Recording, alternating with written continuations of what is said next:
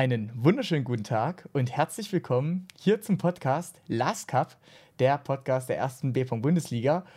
Und ja, heute haben wir äh, eine etwas andere Besetzung. Der eine oder andere hört es vielleicht schon an der Stimme.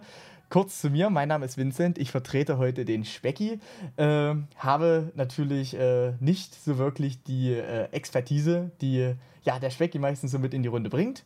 Äh, deswegen haben wir äh, heute direkt zwei Gäste, die sich äh, besonders gut auskennen. Wir haben das äh, Organisationsduo beziehungsweise äh, ja, die Leistungsspitze der Mighty Ducks 2 heute am Start hier im Podcast. Ich begrüße recht herzlich Götz und Jan Thilo. Herzlich willkommen. Moin, moin. Aber witzig, dass du das mit der Leistungsspitze sagst, weil wir das zurzeit traurigerweise wirklich sind. ja, also das, ich habe mir die Tabelle auch schon mehrfach anschauen müssen bei uns äh, und wundere mich immer noch, warum ich die besten Prozente habe. Das ist eigentlich ziemlich, ziemlich traurig für meine Jungs von ganz oben. Ja, äh, wie gesagt, also ich habe die Prozente nicht gewusst. Ich habe das jetzt rein aus Gefühl gesagt und war mhm. anscheinend gar nicht mal so falsch.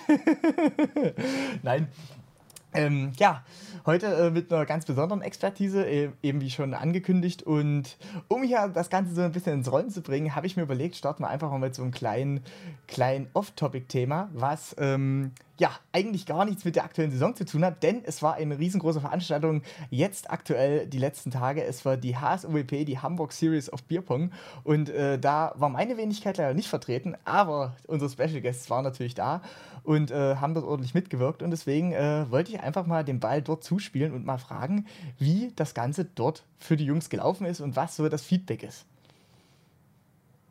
Ich würde ich würd sagen, ich lasse, also erstmal äh, möchte ich mich jetzt schon mal entschuldigen, ähm, falls die Stimme ein bisschen äh, anders ist als sonst und falls wir später ein bisschen müde werden sollten. Äh, weil ich habe heute exakt zwei Stunden geschlafen, bin sechs Stunden nach Hause gefahren und habe vorhin auch noch Fußball gespielt.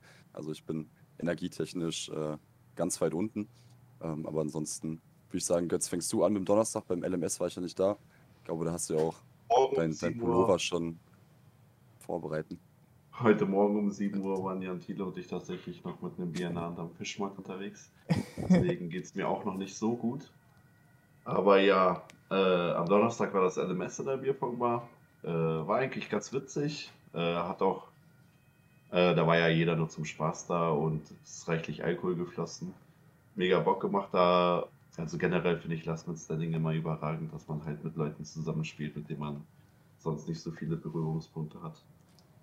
Und ja, das war ganz gut, dass Sven das Ding nicht gewonnen hat, weil sonst hätte der wahrscheinlich alles mit nach Hause genommen. Ja, ähm, dann Freitag zum Einzel hatte Jan Thilo, war auch absolut zeitig da. ich glaube, ich kam mit, mit 45 Minuten Verspätung an und ähm, es war diesmal so ein bisschen anders als sonst bei den, den Majors, dass es wirklich äh, die Zeit gestoppt worden ist. Nach zwölf Minuten waren die Runden dann auch vorbei. Das führt halt dazu, dass es super schnell durchgegangen ist. Also war super gut organisiert. Aber natürlich, wenn ich gehofft habe, dass sich das vielleicht alles ein bisschen verzögert, weil ich spät dran bin, war es ein bisschen schwierig. Ähm, deswegen, ich bin quasi da reingegangen und musste dann innerhalb von einer Minute mich an den Tisch stellen und äh, losspielen. Dafür hat es auch sogar ganz gut, gut funktioniert noch. An der Stelle liebe Grüße an Thürer, der mich dann in der gefühlt 25. Overtime dann rausgehauen hat. ja. Generell richtig cool. Also äh, das LMS haben wir in der Bierpongbar gespielt und äh, das Einzel und das Doppel waren nochmal zwei ganz andere Locations und die waren beide, finde ich, überragend. Also die vom Doppel war grandios, aber auch die Location vom Einzel war wirklich mega schön. Reichlich Platz, auch zum Zuschauen mega viel Platz. Und man konnte überall von oben auch ähm, auf die Tische gucken. Das war echt mega, hat mir echt gut gefallen. Ja, Freitag war auch die Location direkt auf dem Kiez. Also als das Turnier dann vorbei war, konnte man dann auch mit einer großen Truppe direkt weitergehen. Und ähm, Samstag war ja noch inklusive Afterwave quasi. Ähm, das war mit einem riesen Außenbereich, mit, mit, so einer Beach Area. Das war echt richtig, richtig cool. Also für, für ein Turnier echt eine sehr, sehr schöne Location. Also insgesamt das ganze Turnierwochenende hat, hat mir persönlich sehr, sehr viel Spaß gemacht. Ähm, das Feedback, was ich sonst so gehört habe, war auch überragend. Also es war super gut organisiert, hat ja, war echt gut.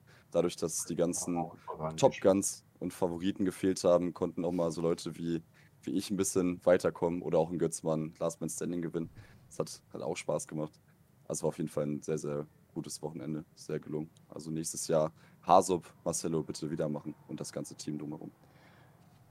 Das sind doch mal, sind doch mal durchgehend positive Worte hier. Mensch, sehr, sehr krass. Also, ähm, ich habe das hier nur von außen beobachten dürfen. Finde ich auch sehr schade an der Stelle. Also, nächstes Jahr sicherlich auch auf meiner Timeline. Ähm, Einfach weil fürs Feeling, weil, wie er schon sagt, manchmal also ist ja so viel entscheidend, äh, aber auch was neben Tisch passiert, als die reine Leistung am, an den Tischen selbst. Und ich meine, hier in Hamburg war jetzt alles möglich gewesen, denn wenn äh, eben die Top Guns, wie du es gerade schon gesagt hast, eben nicht am Start sind, ähm, ja, dann ist das Ding halt auch mal ganz anders heiß. Ich meine, gut, dass äh, die Luxemburger Übermacht da jetzt äh, so frech drüber gefahren ist äh, das äh, war ja, finde ich, zumindest in der, in der Art und Weise überraschend. Dementsprechend an der Stelle nochmal Glückwunsch an äh, Team Wild, beziehungsweise auch an Sven, insbesondere im Einzel. Äh, und Team Wild, die da sich ja auch im Einzel im Finale dann gegenüberstanden. Also es war ja wirklich eine komplette Dominanz. Ähm, an dieser Stelle Sven Neuer Hasler, Fragezeichen. ich will denken, dass der das gewonnen hat, weil ich weiß, dass der halt auch super viel trainiert. Und deswegen äh, freut mich, dass das sich dann ausgezahlt hat für ihn. Er ist auch sehr, sehr, sehr toller Mensch. Ja. Nee, also äh, das, äh, das finde ich, find ich super. Also ich, ich gönne es an dieser Stelle auch. Und wie gesagt, also ich möchte nochmal daran erinnern, im letzten Livestream haben wir auch über die HSOWW gequatscht und da habe ich auch gesagt, dass ich Sven ganz, ganz hoch anrechne, wie der spielt. Äh, auch gerade was er hier in der Bundesliga wirft. Wird leider heute nicht Thema sein, denn da kommen wir zum nächsten Punkt, wie frech das eigentlich ist, das Team Wild in Liga 3a rumgorgt, ja. Also äh, brauchen wir gar nicht drüber diskutieren, glaube ich. Ähm, nee, aber da habe ich ja schon gesagt, äh, was die aktuell in der Bundesliga werfen, ist absolut geisteskrank, beziehungsweise auch was, äh, ja, dann eben auch nochmal live am Tisch kommt. Das ist ja bei Sven dann mal noch eine Stufe krasser. Und das hat auch genauso umgesetzt. Also ich bin, äh, ich gönne es ihm auf jeden Fall und bin, äh, ja, ja, denke ich, äh, neidisch, dass ich nicht mit dabei sein konnte auf euch alle und ja, an dieser Stelle, wie gesagt, sehr, sehr positives Feedback an die Jungs äh, in Hamburg. Äh, ich hoffe, es hat allen gefallen. Ähm, ja, gerne nächstes Jahr wieder. Das äh, sagen Jan Thilo und Götz. Gut. So ist es also. Gut, äh, genau, auch im Chat hier an der Stelle äh, kommt ganz, ganz dick positives Feedback. 12 von 10, 11 von 10. Also ganz breit aufgestellt werdet ihr hier gelobt äh, von der ganzen Biercom-Community. Das äh, war super. Gut. An dieser Stelle, nach diesem ganz kurzen, äh, kurzen Abschweifer in das Thema äh, Hamburg Series of Bierpong, gehen wir auch nun zum Hauptthema der eigentlichen Bundesliga über. Ähm, an der Stelle äh, eine ganz kurze Preview, auf was ihr euch jetzt hier einlasst. Wir gehen wie, äh, wie E und je Liga 1 und 2 durch, ähm, fangen mit Liga 2 an, gehen den ersten Spieltag durch, weil der letzte Podcast ja ausgefallen ist, dann ein bisschen detaillierter den zweiten Spieltag äh, und den dritten Spieltag machen wir wieder eine Preview und das Ganze dann auch für die, für die Liga 1. Also es wird heute vielleicht ein kleines bisschen länger dauern. Ähm, ja, dafür äh, umso inkompetenter mit mir und äh, den zwei Pappnasen von DAX 2. Also das wird eine super Kombi, denke ich. und äh, ja, mit diesen Worten gehen wir direkt rein ins erste Spiel. BBC Hinterland gegen 1. BBC Stuttgart 7 zu 9. Jungs, was sagt ihr? Zu erwarten? Ich, ich fand es sehr überraschend. Also für mich war eigentlich Hinterland vor der Saison so ein kleiner Geheimfavorit, auch Richtung äh, Aufstieg tatsächlich. Also ich habe mich, also unser Team hat sich sehr, sehr schwer getan mit den letzten Saison. Und ich hätte nicht gedacht, dass Stuttgart das gewinnt. Also auch wenn es dann am Ende knapp war, ähm, hat mich, hat mich sehr überrascht. Aber Stuttgart gewinnt das Spiel halt komplett über die Frauen. Also sowohl E7, E8 als auch die 4 gehen halt komplett rüber, auch wenn es da sehr, sehr knapp war, weil die eigentlich sehr ebenbürtig sind. Aber das sind halt genau die, die Punkte, die da verloren gehen. Aber hätte ich so eigentlich nicht, nicht erwartet. Ja, Lukas Schreining gemacht, der 5 Sterne im ersten Satz hat damit nur 56 Prozent. Er keinen Bock gehabt, das, es ist Hammer, sich das anzugucken. Dass der Chrissy schmeißt 80, kommt ohne Perfekt und der Luki wirft äh, 56 und kriegt seinen Stern. Nach und verliert das Spiel ja sogar. Ja, nach, ja. nach dem Motto stark, ange äh, stark angefangen, stark nachgelassen. Wenn man es ganz frech sagen will. Nein, äh, also Glückwunsch erstmal zum Stern natürlich. Ähm, ja, wie gesagt, ich bin auch sehr überrascht, äh, dass äh, Hinterland hier verloren hat. Hätte die Stuttgarter gar nicht mal so stark eingesetzt. Und da hat hier der Top-Transfer, der Marcel, glaube ich, auf der E2, ist da äh, sogar noch nicht mal so richtig eingeschlagen, zumindest im Einzel mit 46 Prozent. Auf jeden Fall, denke ich, nicht äh, so zu erwarten. Also war äh, nicht so ganz so ein rundes Ding. Der Jonas Fischer ist ja jetzt auch eine Verstärkung für die Stuttgarter, hat ja letztes Jahr in der zweiten gespielt. Gegen den hatten wir das Vergnügen noch. Wirft hier 62 Prozent. Das ist dann schon mal eine Ansage auf der 4. Ähm, ja, und ansonsten äh, sind das halt so die Punkte, die Stuttgart halt auch gut der Ruben auch noch im Mittelfeld holt.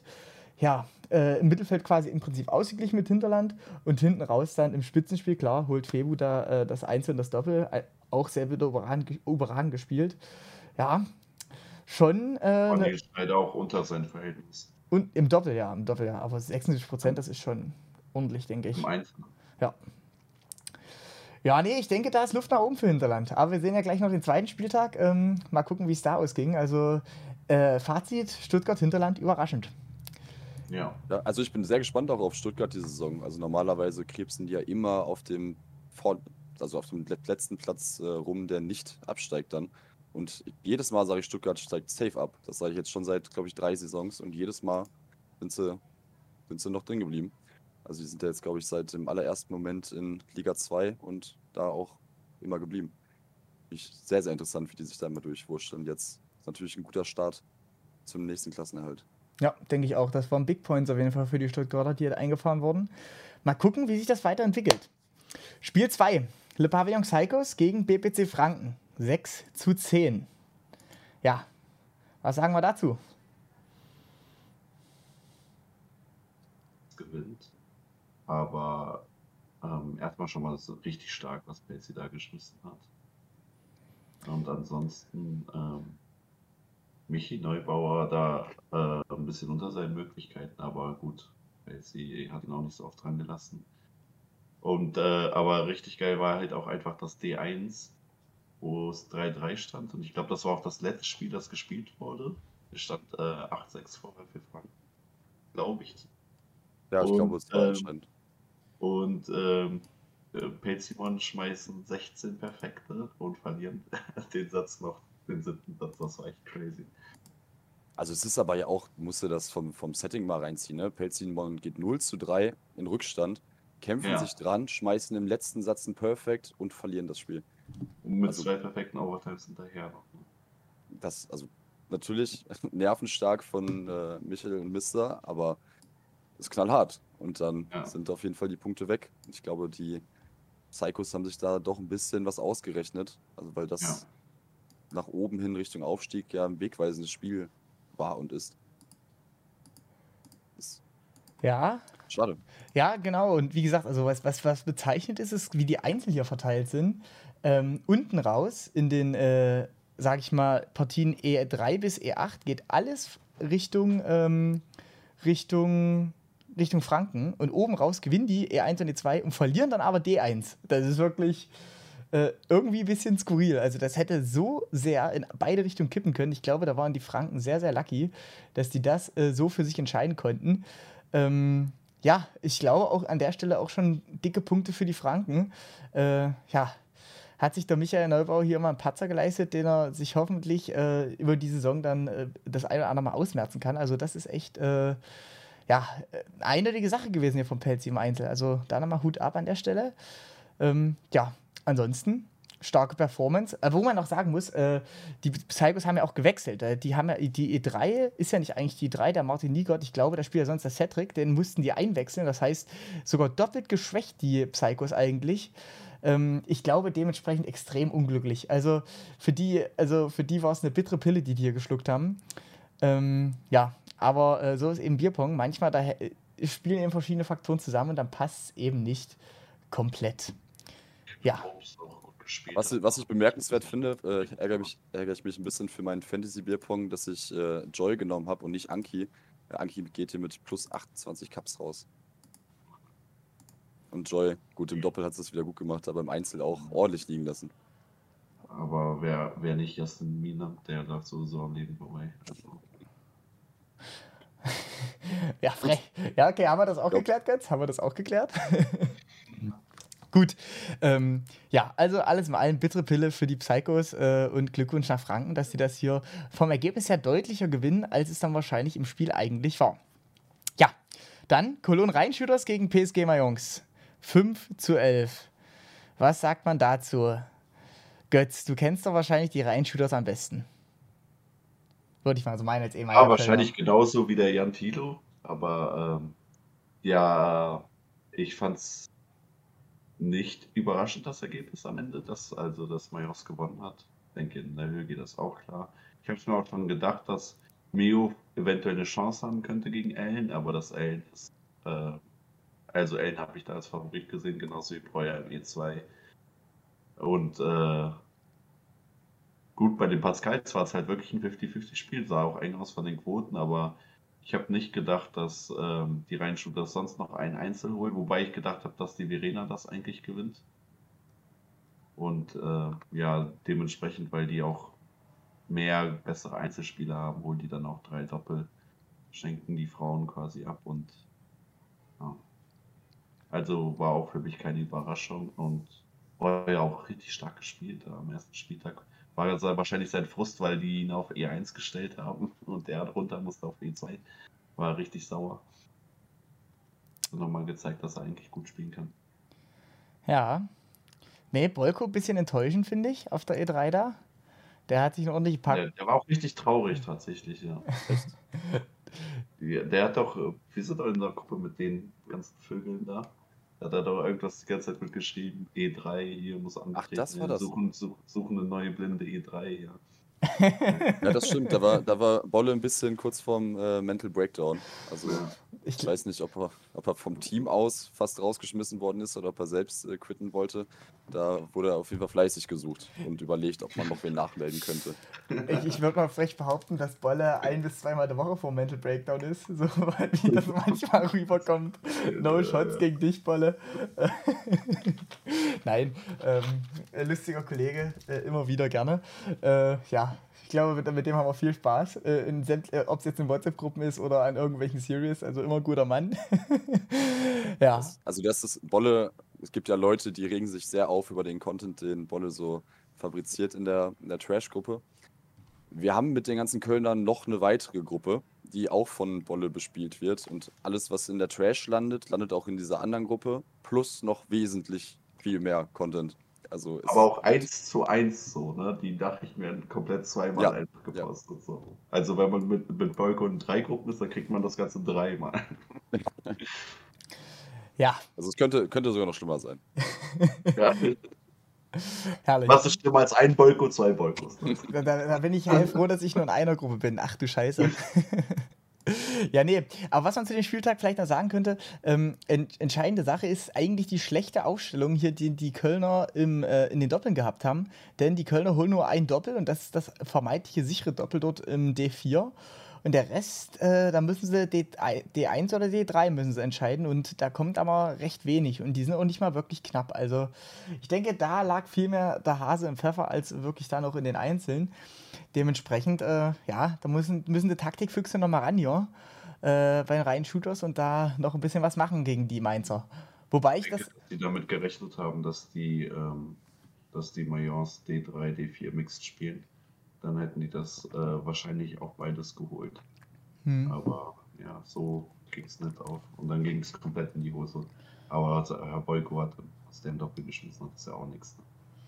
Ja, ja, ja. Da haben wir gerade schon einmal Bolko gehatet, gibt es gleich nochmal auf die Nuss.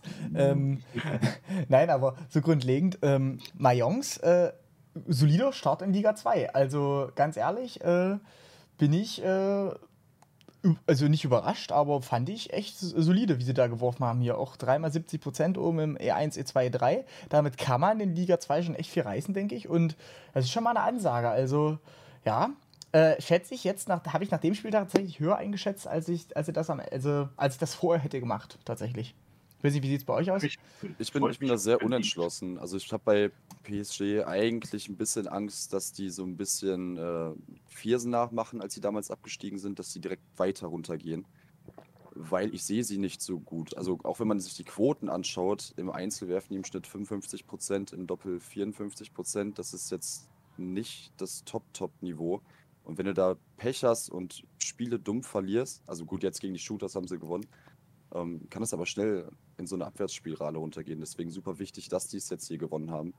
Ähm, es kann, hätte auch schief gehen können. Also spielen Breuer und Bolle ein vernünftiges Spiel und nicht, nicht so ein Schmutz da im D1. Dann sieht es ja auch schon ziemlich knapp aus. Dann sind die ja schon auf mhm. sieben Punkte ran. Und dann ja. kann das auch in eine andere Richtung gehen. Also im Endeffekt sagst du äh, wichtige Punkte äh, für Mainz hier, die sich hier gegen Reitschuttes holen können. Also sehr wegweisend. Ja. Auf jeden Fall. Gut. Dann BSV Windopong gegen BSV Windopong 2. 4 zu 2 für die zweite Mannschaft von den Windopongern. So, das ist ja schon ein bisschen äh, ironisch, oder? Wie seht ihr das? Wie bei den Ducks. Ja, das kennen wir ja. Ja, Die ah, zweite stimmt ja. Immer Stimmt größer ja. als erst. Stimmt ja, Mensch. Ja, aber das ist schon, äh, ist schon äh, in der Deutlichkeit, wo ich äh, gesagt hätte, vorm Spiel so, holla die Waldfee. Also ich hätte es ein bisschen enger gesehen an bestimmten Stellen. Hab mich da tatsächlich auch mal mit dem Ruppi unterhalten, warum es noch zwei Windoponger-Mannschaften gibt und die nicht eine starke und eine schwache machen. Ähm, da war ja das Hauptargument, dass das grundlegend zwei Freundeskreise sind. Und das finde ich ja auch immer noch eine gute Sache, ähm, dass man da das Ganze wegen dem Spaß halt so hält. Und ja, ähm, Dementsprechend äh, gibt es hier noch die zwei Windoponger Mannschaften und der Ruppi hat mir auf der German anvertraut, dass er jetzt Angst hat, dass beide Windoponger direkt wieder absteigen. Was sagt ihr dazu, wenn ihr die Leistung hier seht? Erstmal finde ich schade, dass die Sarah ähm, nicht gut gespielt hat, weil ich bin echt großer Fan von der auf der, äh, auf der German Series, mit der sie beim Cash Games gespielt. Die hat ja nie daneben geschmissen. Und äh, aber im D3, die Alina, die kenne ich nicht, die ist ja komplett ausgerastet. Ja, Absolut nice. die Da waren. denkst du, wenn du, wenn du halt auf E2 die starke Frau, dann steht die aber eigentlich im E8 und schmeißt 75 Prozent. Ja, das würde ich mal nicht so sagen. Also die Sarah, die kann, also die hat mir schon mal, äh, die hat mir letzte Saison 83% gegeben oder 81%, die hat dreimal eine 13 geworfen und wir spielen nur Best of, Best of Five. Das hat dann nur gereicht, also da kam dann nicht mehr viel von mir zurück. Aber ich sag mal so, das ist halt schon heftig. Also was die da geworfen hat und die kann das halt auch echt besser. Ähm, und ich denke, die wird sich da noch ein bisschen steigern. Die hat mir das auch auf The German erzählt, dass sie die jetzt auf die E2 setzen. Äh, und ich denke, die spielt sich da ein und wird da, denke ich, auch eine Waffe sein. Und im, also ich denke, auch Windows 1 hat starke Frauen. Das ist das Kapital von Windows grundsätzlich, die starken Frauen. Aber die, Stau die reichen halt auf keinen Fall, sind halt nicht vergleichbar mit den Frauen von Windows 2. Wie gesagt, die Alina, die da zudem noch mal 75% im Doppel raushaut. Ich habe das Doppel im Tracker gesehen. Das war zwischenzeitlich mal bei über 80 im dritten Spiel. Und das, äh, dann hat sie dann im vierten noch den einen oder anderen Miss gehabt, der es noch ein bisschen gezogen hat. Aber das war ein ultra krankes Doppel. Ja, und wenn sie das dann nochmal gegen wichtige Mannschaften auf den Tisch bringen, dann wird das, denke ich, äh, ja, nicht, also was Ruby sagt, klarer Abstieg, sehe ich nicht so tatsächlich dann, sondern halt eher wahrscheinlich, äh, ja, so Richtung Klassenerhalt. Also Windows 2 schätzt sich da sehr stark ein.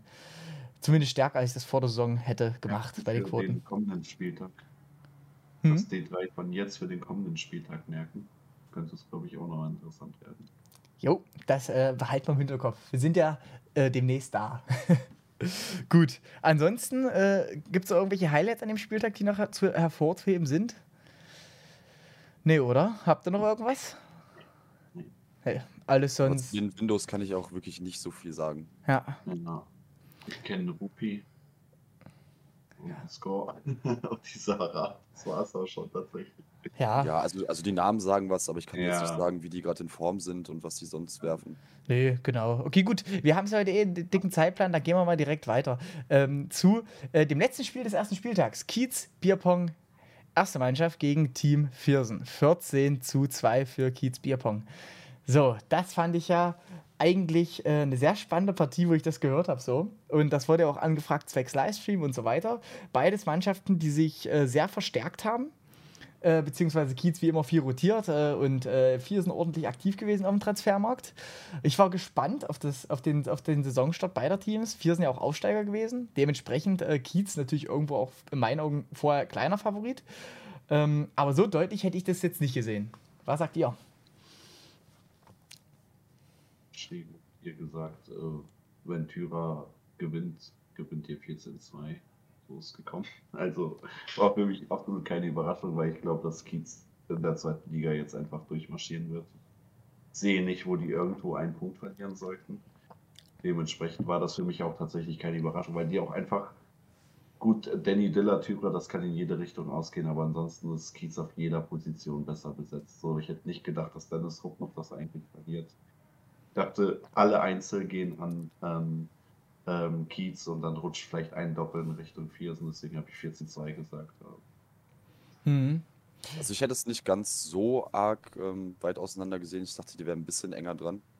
Was bei denen so ein bisschen das Problem ist in diesem direkten Matchup, also Kiez sind wir uns, glaube ich, alle einig, dass die auf jeden Fall aufsteigen werden. Ja. Die hätten eigentlich auch schon letztes Jahr aufsteigen sollen, sage ich mal. Ähm, die sind auf den ganzen Positionen ziemlich gleich. E1 ist gleich bei Viersen Kiez, E2 ist ungefähr ähnlich. Also die sind vom Ranking ziemlich gleich. Das Problem ist, dass Kiez einfach 5% überall besser ist. Und an diesem Spieltag hat Viersen dann nochmal 5% schlechter gespielt als sonst. Und deswegen verlieren die halt durch die Bank die ganzen Spiele. Und es sieht sehr, sehr deutlich aus, ohne dass es so deutlich eigentlich ist. Also ich halte Viersen auch für sehr, sehr stark diese Saison. Das, das wollte ich auch sagen. Also wie gesagt, also den Himbi, der wirft öfter mal auch seine, seine 70 plus, das habe ich auch schon öfter von dem gesehen. Der Rico ist auch eine, eine Maschine, glaube ich. Und äh, die äh, Max und Mark da oben, die stehen nicht umsonst auf 2 und 3. Und dann noch den Danny, der Transfer. Ich muss ganz ehrlich sagen, also die Kiezer sind ja natürlich top in Form, ne? Und jetzt mit Johannes auf der 2 auch einfach eine Waffe. Also, das denke ich auch eine der stärksten E2s der Liga 2 auf jeden Fall. Ähm, das ist schon, also fand ich jetzt schon nicht, nicht so eindeutig. Und ich hätte gedacht, an der einen oder anderen Stelle, da kippt vielleicht noch was. Man sieht ja auch viel, hier 4-3 gespielt, zum Beispiel E3, Kuba gegen Max, beziehungsweise E5, Hom gegen äh, Rico. Das sind alles so knappe Kisten, die da, ja, äh, nach hinten losgegangen sind, wobei die Doppel dann halt wiederum relativ klar waren, fand ich. Also da wurde sich vielleicht auch, also die sind halt, also ich finde die von der, von der Ausstellung her, von der Wertigkeit her, die Doppel eigentlich recht gleich, aber ja, da hat dann Kiez gezeigt, dass sie einfach eine Klasse besser sind, beziehungsweise eigentlich fast schon zwei. Fast hier über 10% besser geworfen in den Doppeln, das ist heftig. Ja, aber also erstmal muss man noch hervorheben, dass Viersen sich ja trotzdem Stern mitnimmt. Ja. Das ist auch sehr stark. Ähm, Kiez spielt aber, wenn man sich die Pro Gesamtprozente anschaut, einen absolut erstligatauglichen Spieltag. Also die 60 im Einzel im Schnitt und die 64, 6 im Doppel, da können die so eins zu eins das so hinstellen und gewinnen in der ersten Liga Spiele. Ja. Also da fallen mir auf Anhieb vier Teams ein, die gleich oder schlechter sind. Euch eingeschlossen? Uns auch eingeschlossen, ja. Wir waren nicht so stark. Also bei denen kam die Power jetzt auch von den Frauen. Wenn man gute Frauen hat, das pusht die Gesamtquote immer. Ähm, da hat zum Beispiel Innsbruck, die haben immer relativ schlechte Gesamtaverages. Das liegt aber einfach daran, dass deren Mädels einfach nicht ganz so auf der Höhe sind wie bei den anderen Teams. Aber trotzdem, die ist, ist einfach ein sehr, sehr starker Spieltag von Kiez. Hm.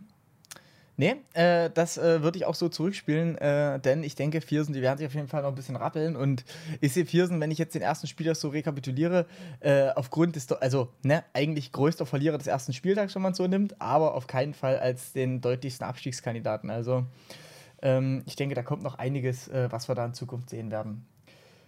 Gut, haben wir den ersten Spieltag abgehakt ähm, und gucken mal äh, mit einem Auge auf den zweiten Spieltag. Und wir gehen direkt ins erste Spiel. Wieder mit den Stuttgartern, die diesmal knapp verlieren gegen Le Pavillon Psychos mit 7 zu 9. Und an der Stelle, äh, ja, habt ihr das äh, entscheidende Spiel auf der äh, HSOBP mitverfolgt? Ich angeguckt, ja, ja. Habt ihr Weil, angeguckt? Äh, ich habe es nicht ah, gesehen. War, wer, wer war, war denn offen am Ende? Hendrik gegen äh, Jonas. Da war auch alles dabei, was dazu gehört. Ne? Beide nackt, beide komplett on fire. Äh, ich glaube, unter drei Promille durfte man nicht antreten. Also, also, also ähm, der Unterhaltungs Unterhaltungsfaktor war groß, aber zum Gucken war nicht viel dabei. Aber war schon witzig. Ich hätte, ich hätte auch nach dem Wochenende hätte ich im Leben nicht gedacht, dass der Jonas das gewinnt. Ne? Der ist im LMS Dritter geworden. Weil, Verliert meinst du? Stark, ja. ja, meine ich doch. Ähm, ist aber im S-Dritter geworden, im Einzel unter die besten 16 auch gekommen. Ja, der, war, der hat generell ein echt gutes Wochenende gespielt und dann lässt er sich von Hendrik das entscheidende Spiel abnehmen. Ja, das äh, fand ich auch sehr kurios. Ähm, dass das so, dass, dass, dass, dass das Seon das wirklich noch aus der Hand gegeben hat, weil, wie gesagt, also live ist ja immer noch mal eine andere Geschichte. Ähm, aber ich muss ehrlich sagen, wenn ich den letzten Spieltag der Psychos sehe und die haben vor allen Dingen hier, vor, also die haben 8-0 geführt und Stuttgart ist ja richtig dick zurückgekommen, äh, dann muss ich ehrlich sagen, ist meine Sympathie, Sympathie so ein bisschen bei den Psychos, obwohl ich, ähm, ja, eigentlich äh, das immer sehr neutral beobachte, aber ganz ehrlich, also da habe ich mich schon ein bisschen für, für, für die Pelzis gefreut quasi, dass sie das, äh, dass sie das noch geholt haben tatsächlich. Ja, ansonsten. Das E5 war auch noch offen am selben Tag. Die haben das kurz vorher gespielt, also aber ah. online zu Hause. Und das war auch super knapp, ne? Die werfen ja auch beide einfach dieselben Prozente. Da war ja wirklich am Ende nur ein einziger Becher entscheidend. Ach du Scheiße, ich sehe schon, ich sehe schon. Ja, also wie gesagt, also am Ende äh, würde ich sagen, äh, also auf allen Ebenen schwach. Also hier wurde kein Spiel flawless verloren oder abgegeben, wenn ich das hier auf den ersten Blick überfliege. Viele 4-2s dabei, viele 4-3s. Ja, also das hätte in beide Richtungen kippen können. Hättet ihr die Stuttgarter so eingeschätzt gegen die Psychos oder wer wäre für euch hier vorne gewesen? Die Psychos ist so ein bisschen berechenbar. Die haben Pelzi, der überragend ist. Danach ist Simon, der gut ist und dann aber auch wieder einen Moment hat, wo er nicht so stark ist. Und dann ist, finde ich, die anderen sind nicht schlecht, aber das ist so ein großer Abfall im Gegensatz zu Simon und, äh, und Pelzi dann, dass ich eigentlich nicht sehe, dass die vier gewinnen und gegen Stuttgart müssen die dann gewinnen. Mhm. Dann ist es jetzt so knapp geworden, dass ich jetzt doch eher sage, dass äh, die Psychos wahrscheinlich am Ende der Saison auch eher weiter hinten spielen werden in der Tabelle. Ja, ich muss sagen, mich, ja, du, erstmal du, Jantilo, sorry. Mich, mich hat es auch überrascht, dass es am Ende so knapp war. Ich hätte die Psychos eigentlich deutlich weiter vorne gesehen. Aber ich unterschätze die Stuttgarter ja immer. Ich finde es auch, bei Stuttgart, das ist, habe ich im letzten Podcast auch schon gesagt, die werfen so unkonstant ihre Quoten. Also ein Ruben hat jetzt 71 Prozent da stehen, wahrscheinlich hat er am nächsten Spieltag wieder 45. Und diesmal hat Alex Weber nur unter 50 geschmissen und dann schmeißt der nächsten Spieltag 75. Das kann immer alles passieren bei denen. Es ist alles möglich. Ja. Und äh, was, was ich noch ergänzen will, ist Cedric bei Psychos, also den sehe ich ja auch noch als eine echt, als keinen schlechten Spieler an. Der hat ja auch äh, auf der German, ist der unglaublich weit gekommen im Einzel, ich glaube auch Fünfter oder sowas geworden. Mhm. Äh, der ist ja, hat ja einen kleinen Totalausfall gehabt, glaube ich, hier. Also hat er echt äh, nur um die 50 Prozent geschmissen, zweimal. Der hat letztes Jahr alles auseinandergenommen in Liga 3. Also der kann auf jeden Fall noch mehr, aber ansonsten, ähm, ja, sehe ich da äh, auch noch ein äh, bisschen Luft bei dem Cyclist. Pelzi verliert wieder sein Doppel, gewinnt sein Einzel und verliert sein Doppel. Äh, zum zweiten Mal hintereinander und wieder 4-3, wenn das mal an dem Mann mal nicht nagt. Also der, ähm, der muss da was tun. Vielleicht mehr trainieren, wer weiß es. Ähm, aber ansonsten, ja, finde ich auch überraschend schwach. Also ich schließe mich da im Grunde genommen euren äh, Expertisen an und ja, bin gespannt, wo sich dann noch, das noch hinentwickelt. Aber die Psychos jetzt mal hier, äh, finde ich, verdient auf jeden Fall mit einem Sieg. Ja. Wenn ihr nichts mehr zu, wenn, wenn ihr nichts mehr zu sagen habt, dann äh, gehen wir ins nächste Spiel. Und also, und bevor wir da reingehen, nochmal ganz kurz, wie verdammt spannend war dieser verdammte zweite Spieltag. Wenn ich das jetzt hier nochmal sehe, in der gesamten Übersicht, vier Partien von fünf trennen sich 7 zu 9. Ja. Das ist ja mal komplett irre. Crazy, ja. Ja, hier und da, wo wir gerade schon dabei sind, nächste Partie Franken, Rheinshooters. Ja. 7-9 für die Rheinshooters. Diesmal auch wieder die Rheinshooters. Letzten Spiel, äh, letzten, äh, Spieltag 1 noch Pech gehabt und jetzt äh, Spieltag 2 fahren sie über die Franken mit 9 zu 7 drüber. Ja, Jan Thilo, was sagt man dazu? Ja, ich finde es, also für Franken, die werden sich sehr, sehr ärgern, dass sie das verlieren gegen die Shooters. Ähm, was man halt sieht, die haben offenbar, also das D2 bodenlos, grundsätzlich mit 45 und 32. Das funktioniert halt nicht, da gewinnst du gar nichts. Da gewinnst du auch keinen D4 irgendwo. So, im, im D3 schmeißen die auch durchschnittlich, im D4 schmeißen die durchschnittlich. Ja, kein Wunder, dass sie die ganzen Doppel verlieren. Wenn die 1, also normalerweise gehst du in so einen Spieltag rein, Franken wird ja gedacht haben, okay, die wollen eher gewinnen als unentschieden. Gehst du rein und sagst, okay, Doppel wenigstens Split-Split, Pari, geht 4-4 aus, Einzel holen wir schon mehr. Ja, Einzel haben sie fünf geholt, machen sie gut. Die Frauen von Franken sind besser als die von, von Köln. Haben sie mit Michel einen, der auch immer Safe-Punkte holen kann. Die haben ja alles gemacht oben, aber schmeißen unten den Doppeln komplett weg. Ja, Nee, das ist, das ist ein wirklich sehr, sehr gutes Resümee. Wobei man noch sagen muss, hier D3, äh, Basti Baumann und Crouch ist ja auch eigentlich ein eingespieltes Ding. Also ich bin jetzt noch nicht so lange dabei, aber ich glaube, die waren ja so ein richtiges, sind ja so ein richtiges Oldschooler-Doppel. Ähm, haben da auch ein bisschen enttäuscht. Haben jetzt auch das erste Mal, glaube ich, zusammengespielt, weil Basti Baumann ja letztes Jahr auch noch äh, zweite Mannschaft war und die so ein bisschen angeleitet hat, jetzt hier oben bei der ersten mitmischt. Und äh, ja, äh, ist nicht so richtig ins Rollen gekommen, das Doppel schade an der Stelle irgendwie. Also hätte ich mir deutlich mehr erwartet, aber ja, ich meine. Ich glaube, selbst die Line-Shooter hätten nicht im Leben nicht gedacht, dass die das D4 gewinnen. Freut mich für die nee. Mädels, aber. Boah, ja, stimmt, das fällt mir ja, jetzt erst war, auf. Das äh, war halt auch der Knackpunkt, ne? sonst gewinnt Franken 9-7 einfach. Das ist ja extrem Aber das heftig. ist, das ist mir schon so oft aufgefallen. Ich frage mich immer, woran es liegt. Das, es passiert so oft, dass E7, E8 gewonnen wird von Team 1, dann spielen die im Doppel nochmal gegeneinander und es geht genau andersrum aus. Ja. Das passiert so oft. Gerne auch alle Spiele 4-0. Du denkst, wie, wie kann das passieren? Und eigentlich müssen auch- Joy und Anki, die haben ja davor, hab ich ja eben schon gesagt, plus 15 Cups mitgenommen aus dem Doppel. Die können, spielen ja oft zusammen und gut. Die dürfen das halt nicht verlieren. Auch wenn Laura gut spielt und Verena auch eine ordentliche Partie hinlegt, die dürfen es nicht verlieren. Ja, nee, also wie gesagt, vor allen Dingen, das ist ja so ein eigentlich, also wenn das hier mal in Liga 4 passiert, dann ist das ja eigentlich in Ordnung. Aber das ist ja also mit, äh, mit, mit Ann-Kathrin und Julien, die sind ja wirklich äh, routiniertes Doppel. Also die spielen ja auch Majors zusammen. Dass die sich da so abfertigen lassen, das hätte ich jetzt auch nicht gedacht. Das ist mir gar nicht aufgefallen auf den ersten Blick. Zum Glück hat das hier nochmal jemand gesagt, ey. Ja, nee, heftig. Also an der Stelle nochmal, ach ja, hier Michel wirft, äh, nee, Me nee, doch, Michel wirft Stern. Ja, doch, Michel Ja. wirft im letzten Spiel nochmal einen Stern. Da auch nochmal natürlich Glückwünsche raus. Und ansonsten, ja, durchschnittlich starke Leistung äh, von, von den Rheinshooters. Auch Bolko im Doppel diesmal äh, in Ordnung gewesen. Wenn wir den schon die ganze Zeit geflamed haben, dann müssen wir jetzt hier nochmal ein lobendes Wort sagen.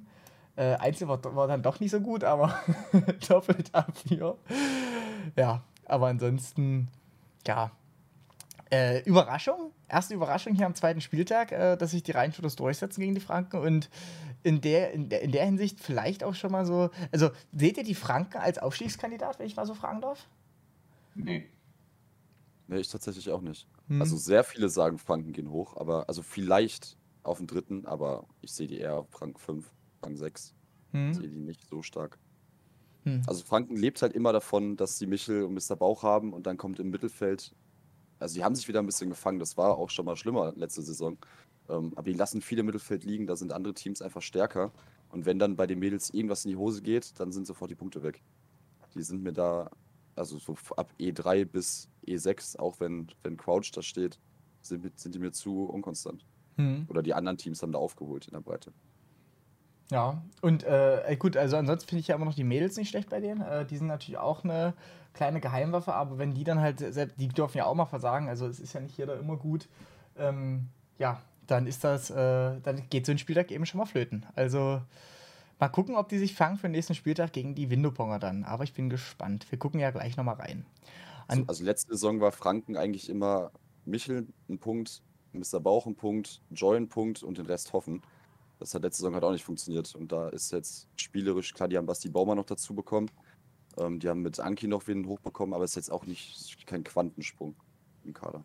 Ja, das denke ich auch nicht. Also, ähm, ja, bei den Mädels eine Bereicherung natürlich, aber ja, ich bin echt gespannt. Also, ich bin, ich bin wirklich gespannt. Also, wie gesagt, ich, das ist so ein Team, das könnte ich nicht einschätzen. Also, ich sehe Michel tatsächlich als eine der stärksten E1 der Liga an, aber ja, nach unten heraus ist dann echt äh, nicht viel Puffer da. So gemein, wie sich das jetzt auch auf den ersten Blick anhört. Aber gut, genug über Franken abgelästert. Wir gehen in, in den nächsten Spieltag. An dieser Stelle möchte ich mich nochmal kurz bei allen Hörern entschuldigen. Ähm, die, die Sub-Sounds, die hier im Hintergrund ablaufen, ich, die sind wahrscheinlich etwas laut. Ich versuche das jetzt im Nachhinein nochmal rauszutuschieren. Ähm, aber ich kann das hier leider von meinem Setup aus nicht steuern. Also an dieser Stelle an alle Hörer des Podcasts. Hin und wieder wird hier mal ein kleiner Sound reinrattern.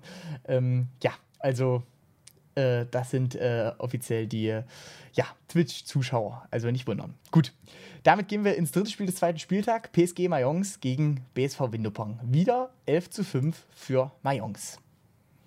Ja, Götz, deine Expertise dazu. Das E1 auf jeden Fall schon mal. Ja, gut, Ru- Ruby spielt ja gut, ich glaube 70 Prozent, aber äh, da fällt mir auch ein, der arme Ruby, ich glaube, der, der geht mit 0 Prozent aus der Saison raus übrigens. Was mir mega leid tut für ihn, aber ich sehe kein Spiel, was er gewinnen kann. Ähm, ja, ansonsten war das auch wenig Überraschung dabei. Ach, die, die gewinnen 7-1, holy shit. Das, das 8. Einzel gewinnen die, weil äh, Window unten den Kerl hat auf E8. Und das Ja. ist auch sau, sau knapp. Ja. Boah, also die haben ja krass. Aber Ähm, muss man und sagen, es waren auch nur 2-4-3 dabei. Die haben ja schon 1, 2, 3 mal Was- 4-0. Hm. was Window Hoffnung geben kann und auch sollte, ähm, wenn du es schaffst, sieben Einzel zu verlieren und trotzdem aus den Doppeln 4-4 rauszugehen, Ja. da kann man was auf jeden Fall für sich mit rausziehen. Wenn die das immer schaffen und dann einfach noch ein paar Einzel holen, das ist auf jeden Fall für, für die Windows, die werden es ja schwer genug haben, wahrscheinlich diese Saison, ähm, was, was sie für sich jetzt auf jeden Fall mitnehmen können. Dass das wenigstens funktioniert. Und das sind ja die wichtigeren Punkte eigentlich. Reicht halt äh, auf deren ihre Seite reinrutschen und steht es halt nur noch 7-9. Dann Nochmal. Highlight Wenn auf Mariella mit 81 Prozent. Ja, Das habe ich auch im Tracker Ja. gesehen und dachte, das kann nicht wahr Krass, sein. Es wäre ja. irgendwie ein Satz 2 und dann wirft und wirft und wirft die immer noch besser. Die hat auch fast jeden dritten genommen, wenn ich hier auf die Bälle klicke. Also die Mariella, die war wirklich unglaublich Zu stark. Recht. Ja, zu Recht, ja. Weil wenn man hier, wenn man hier nur 50% von, von der E7 kriegt, dann, äh, Ja. dann kann man den nochmal Ich habe frech nehmen. einmal nach dem dritten gefragt und war direkt. Ja, nee, also wie gesagt, da bin ich äh, komplett, komplett eurer Meinung, beziehungsweise äh, finde ich das auch sehr stark von Window, dass die hier die Doppel holen. Äh, wie gesagt, der Ruby, der war bei der German schon geknickt und ich hoffe, jetzt ist er nicht noch mehr geknickt. Ähm, nachdem der so ärgerlich hier das E1 verliert, hätte ich gar nicht mal gedacht, dass das so eng wird. Aber da hat er ja auch e extrem stark gespielt. So äh, gehen 2, 4, 5 Spiele in die Overtime. Äh, das eine Spiel geht fast bis zu 30 Cups, also ein absoluter Showdown im letzten Spiel. Das ist schon heftig gewesen, glaube ich. Und das bei Rupi, der eigentlich bounced und dann so viele Overtimes, das ist schon, sieht man, glaube ich, nicht alle Tage und dann verliert er das. Ich hoffe, ähm, dass er da draus äh, ja, ein bisschen was mitnehmen kann äh, und sich da mit, äh, ja, mit, mit, mit, mit neuem Mut in die nächsten Spiele stürzt, denn das sehe ich echt schon als äh, nicht schlecht an, auch fast 70 Prozent. Das ist in Ordnung, so. Aber wie gesagt, da reicht es halt einfach auch in der Dicke nicht aus. Wenn man hier mal auf die Prozente guckt im Einzel, ab E4 bis E8 äh, ist das nur noch 40 Prozent und schlechter. Das ist halt für zweite Liga dünn, ein bisschen. Aber naja. Ich meine, gegen Mayongs ist halt dann auch, die den ersten Spieltag schon recht klar gespielt haben, gewinnen jetzt hier nochmal 11 zu 5 sind gute Punkte. Wie gesagt, gute Punkte. Und wie gesagt, das, das bestärkt meine, meine, meine Meinung, dass Mayongs äh, vielleicht äh, da einen guten Shot hat, direkt wieder aufzusteigen. Also ich sehe die tatsächlich nicht, wie du das gesagt hast, direkt äh, durchrauschen in Liga 3, sondern eher ähm, in, Richtung, in Richtung Liga 1 tatsächlich wieder. Freue ich mich irgendwie, weil die sind so eine Oldschooler. Ja. Ich finde, oder ich glaube, dass Mayence tierisch Glück gehabt hat, dass sie diesen Spieltag Winde bekommen haben, die einfach noch schlechter geworfen haben. Also wenn du da durchgehst, ab, E, also die E5 schickt noch raus, Mark mit 66, sonst ist alles unter 60 Prozent. In allen Einzelnen und in allen Doppeln, also also außer Ellen, spielen die auch alle unter 60 Prozent. Hm, Dann hm. guck dir mal Team Viersen an, guck dir die Kiezer an, da schmeißen vielleicht drei Leute unter 60 Prozent. Also ich glaube, die haben sehr Glück gehabt, dass es Window war und nicht wer anders. Ja, aber die können ja auch mehr. Also wie gesagt, äh, der, der, der Daniel und der Marc, glaube ich, äh, äh, sind die. Ähm, bei den Mayongs weiß ich immer nicht, weil da habe ich, da, da, da standen immer nur die Spitznamen da und deswegen konnte ich die nie zuordnen, damals noch aus Liga 2, äh, aus der zweiten und dritten Saison. Ähm, da sind aber teilweise auch äh, schon höhere Sachen drin gewesen. Also, nicht mitgespielt jetzt den Spieltag. hm, wie Der nochmal? halt auch. Eltern hat nicht mitgespielt den Spieltag auf E3. Der Echt? halt auch eigentlich ziemlich gut ist. Ah ja, na, ja, Niklas, genau, ja. Ja, hier, genau, 69, 68 Prozent im Durchschnitt. Ja, und, äh, und Flippo eigentlich ja auch in seinem Einzelnen zumindest äh, echt wieder gut in Form. Also hat letzten Spieltag schon, also dem ersten schon über 70 geworfen, glaube ich. Jetzt nochmal über 70. Das ist schon, ist schon okay. Und wie gesagt, wenn du halt, wenn die halt immer voll aufstellen würden, da würde da schon, da geht schon ein bisschen was. Götz, was sagst du dazu? Bin ich der Einzige, der Mayong so gut einsch- einschätzt, oder was? Ich, äh, wenn wir gleich auf die Tabelle gucken, ich sehe die auch weiter oben. Okay. Aber auch nur, weil die ersten beiden Spiele so verlaufen sind. Und mich freut es auch für die, also ich finde es richtig cool, dass die abgestiegen sind mit null Punkten und trotzdem die Motivation haben, ähm, nochmal so komplett mit dem Kader durchzuziehen und sich nicht irgendwelche Leute dazugeholt haben oder jetzt gesagt haben, die haben eher weniger Bock auf Liga 2. So, dann spielen die halt Liga 2 mit ihren Freunden zusammen, finde ich cool. Ne, finde ich auch, finde ich auch eine extrem charakterlich starke Leistung. Äh, ich habe dazu auch mal Flippo ge- gequatscht, glaube ich, und auf der Niederrhein-Series, der hat auch gesagt, dass die echt überlegt haben, ob sich das Ganze noch lohnt. Da haben sie gesagt, ach komm, scheiß drauf, wir machen es so ein bisschen zum Spaß und äh, da haben wir so eine coole Sache mit aufgebaut, das ziehen wir jetzt durch. Ähm, und scheint ja auch zu klappen, deswegen ich gönne da den Mainzern, dass das so läuft, wie es läuft. Ja, und bin da auf weitere Leistungen gespannt. Ja, das einzige Spiel im Übrigen, was hier wirklich klar entschieden wurde. Wir machen weiter mit einem 7 zu 9. Äh, diesmal Windows 2 gegen Kiez Bierpong. Ja, das war ja eine wirklich spannendere Kiste, als ich es eigentlich gedacht hätte. Oder wie, wie, wie, wie seht ihr das? Ähm, geht's deutlich weiter höher gesehen. Ja. Aber es ist halt auch, weil Jasmin eine geisteskranke Maschine ist. Die gewinnt so alles. Aber ähm, Score hat ein Tyra äh, nochmal richtig hops genommen.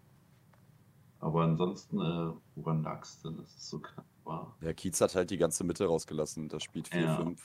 spielt nicht. Und dann Ach rutschen so, die alle hoch ja. und dann wird es halt unten schon. Also die gewinnen ja sogar die Einzel noch. Aber es kommt ja dann in den Doppeln ein bisschen teuer zu stehen. Ja, die beiden, die. Also Nico Harms verliert das Doppel und das Einzel, ja. Den kenne ich nicht, aber der ist, äh, ja gut, spielt auf 8, bei denen ist, glaube ich, der niedrigst gerankte Kerl, oder? Hm.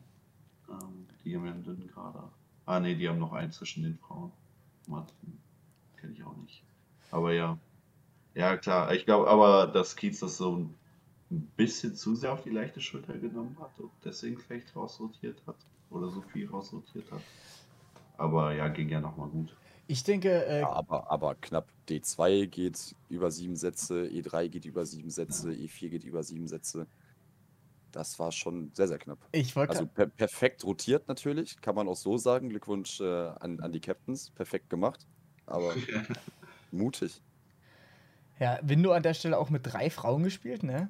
Das wäre ja nochmal äh, ein extra Tritt ins Gesicht gewesen. Nicht jetzt ohne die Frauen schlecht zu reden, denn die Frauen sind bei Window eigentlich wirklich die, die Macht hier an der, am Ball. Ähm, Aber es ist halt keine Jasmin von den dreien, ne? Ah, 4-0, 4-0, plus 6, plus 8. Ja. 67% im Doppel, das habe ich noch nie geschmissen. ja, an der Stelle sei auch nochmal Jasmin positiv hervorgehoben, also weil, weil, weil ja. Götz das jetzt schon 80 Mal gesagt hat in diesem Podcast. Nein, äh, herzlichen Glückwunsch, also wirklich auch eine starke Leistung. Äh, kann man so erwähnen, 4-0 hier im Doppel, sehr stark. Äh, aber ansonsten, äh, ja genau, also die Window-Ponge sind ja noch nicht richtig in Tritt gekommen. Auch die Sarah, wie gesagt, das haben wir ja schon im, am ersten Spieltag gesagt, äh, wirft ja auch gerade mal, muss man ja fast schon sagen, also weil sie es ja eigentlich wirklich eigentlich besser kann, um die 50 äh, bis 60 Prozent.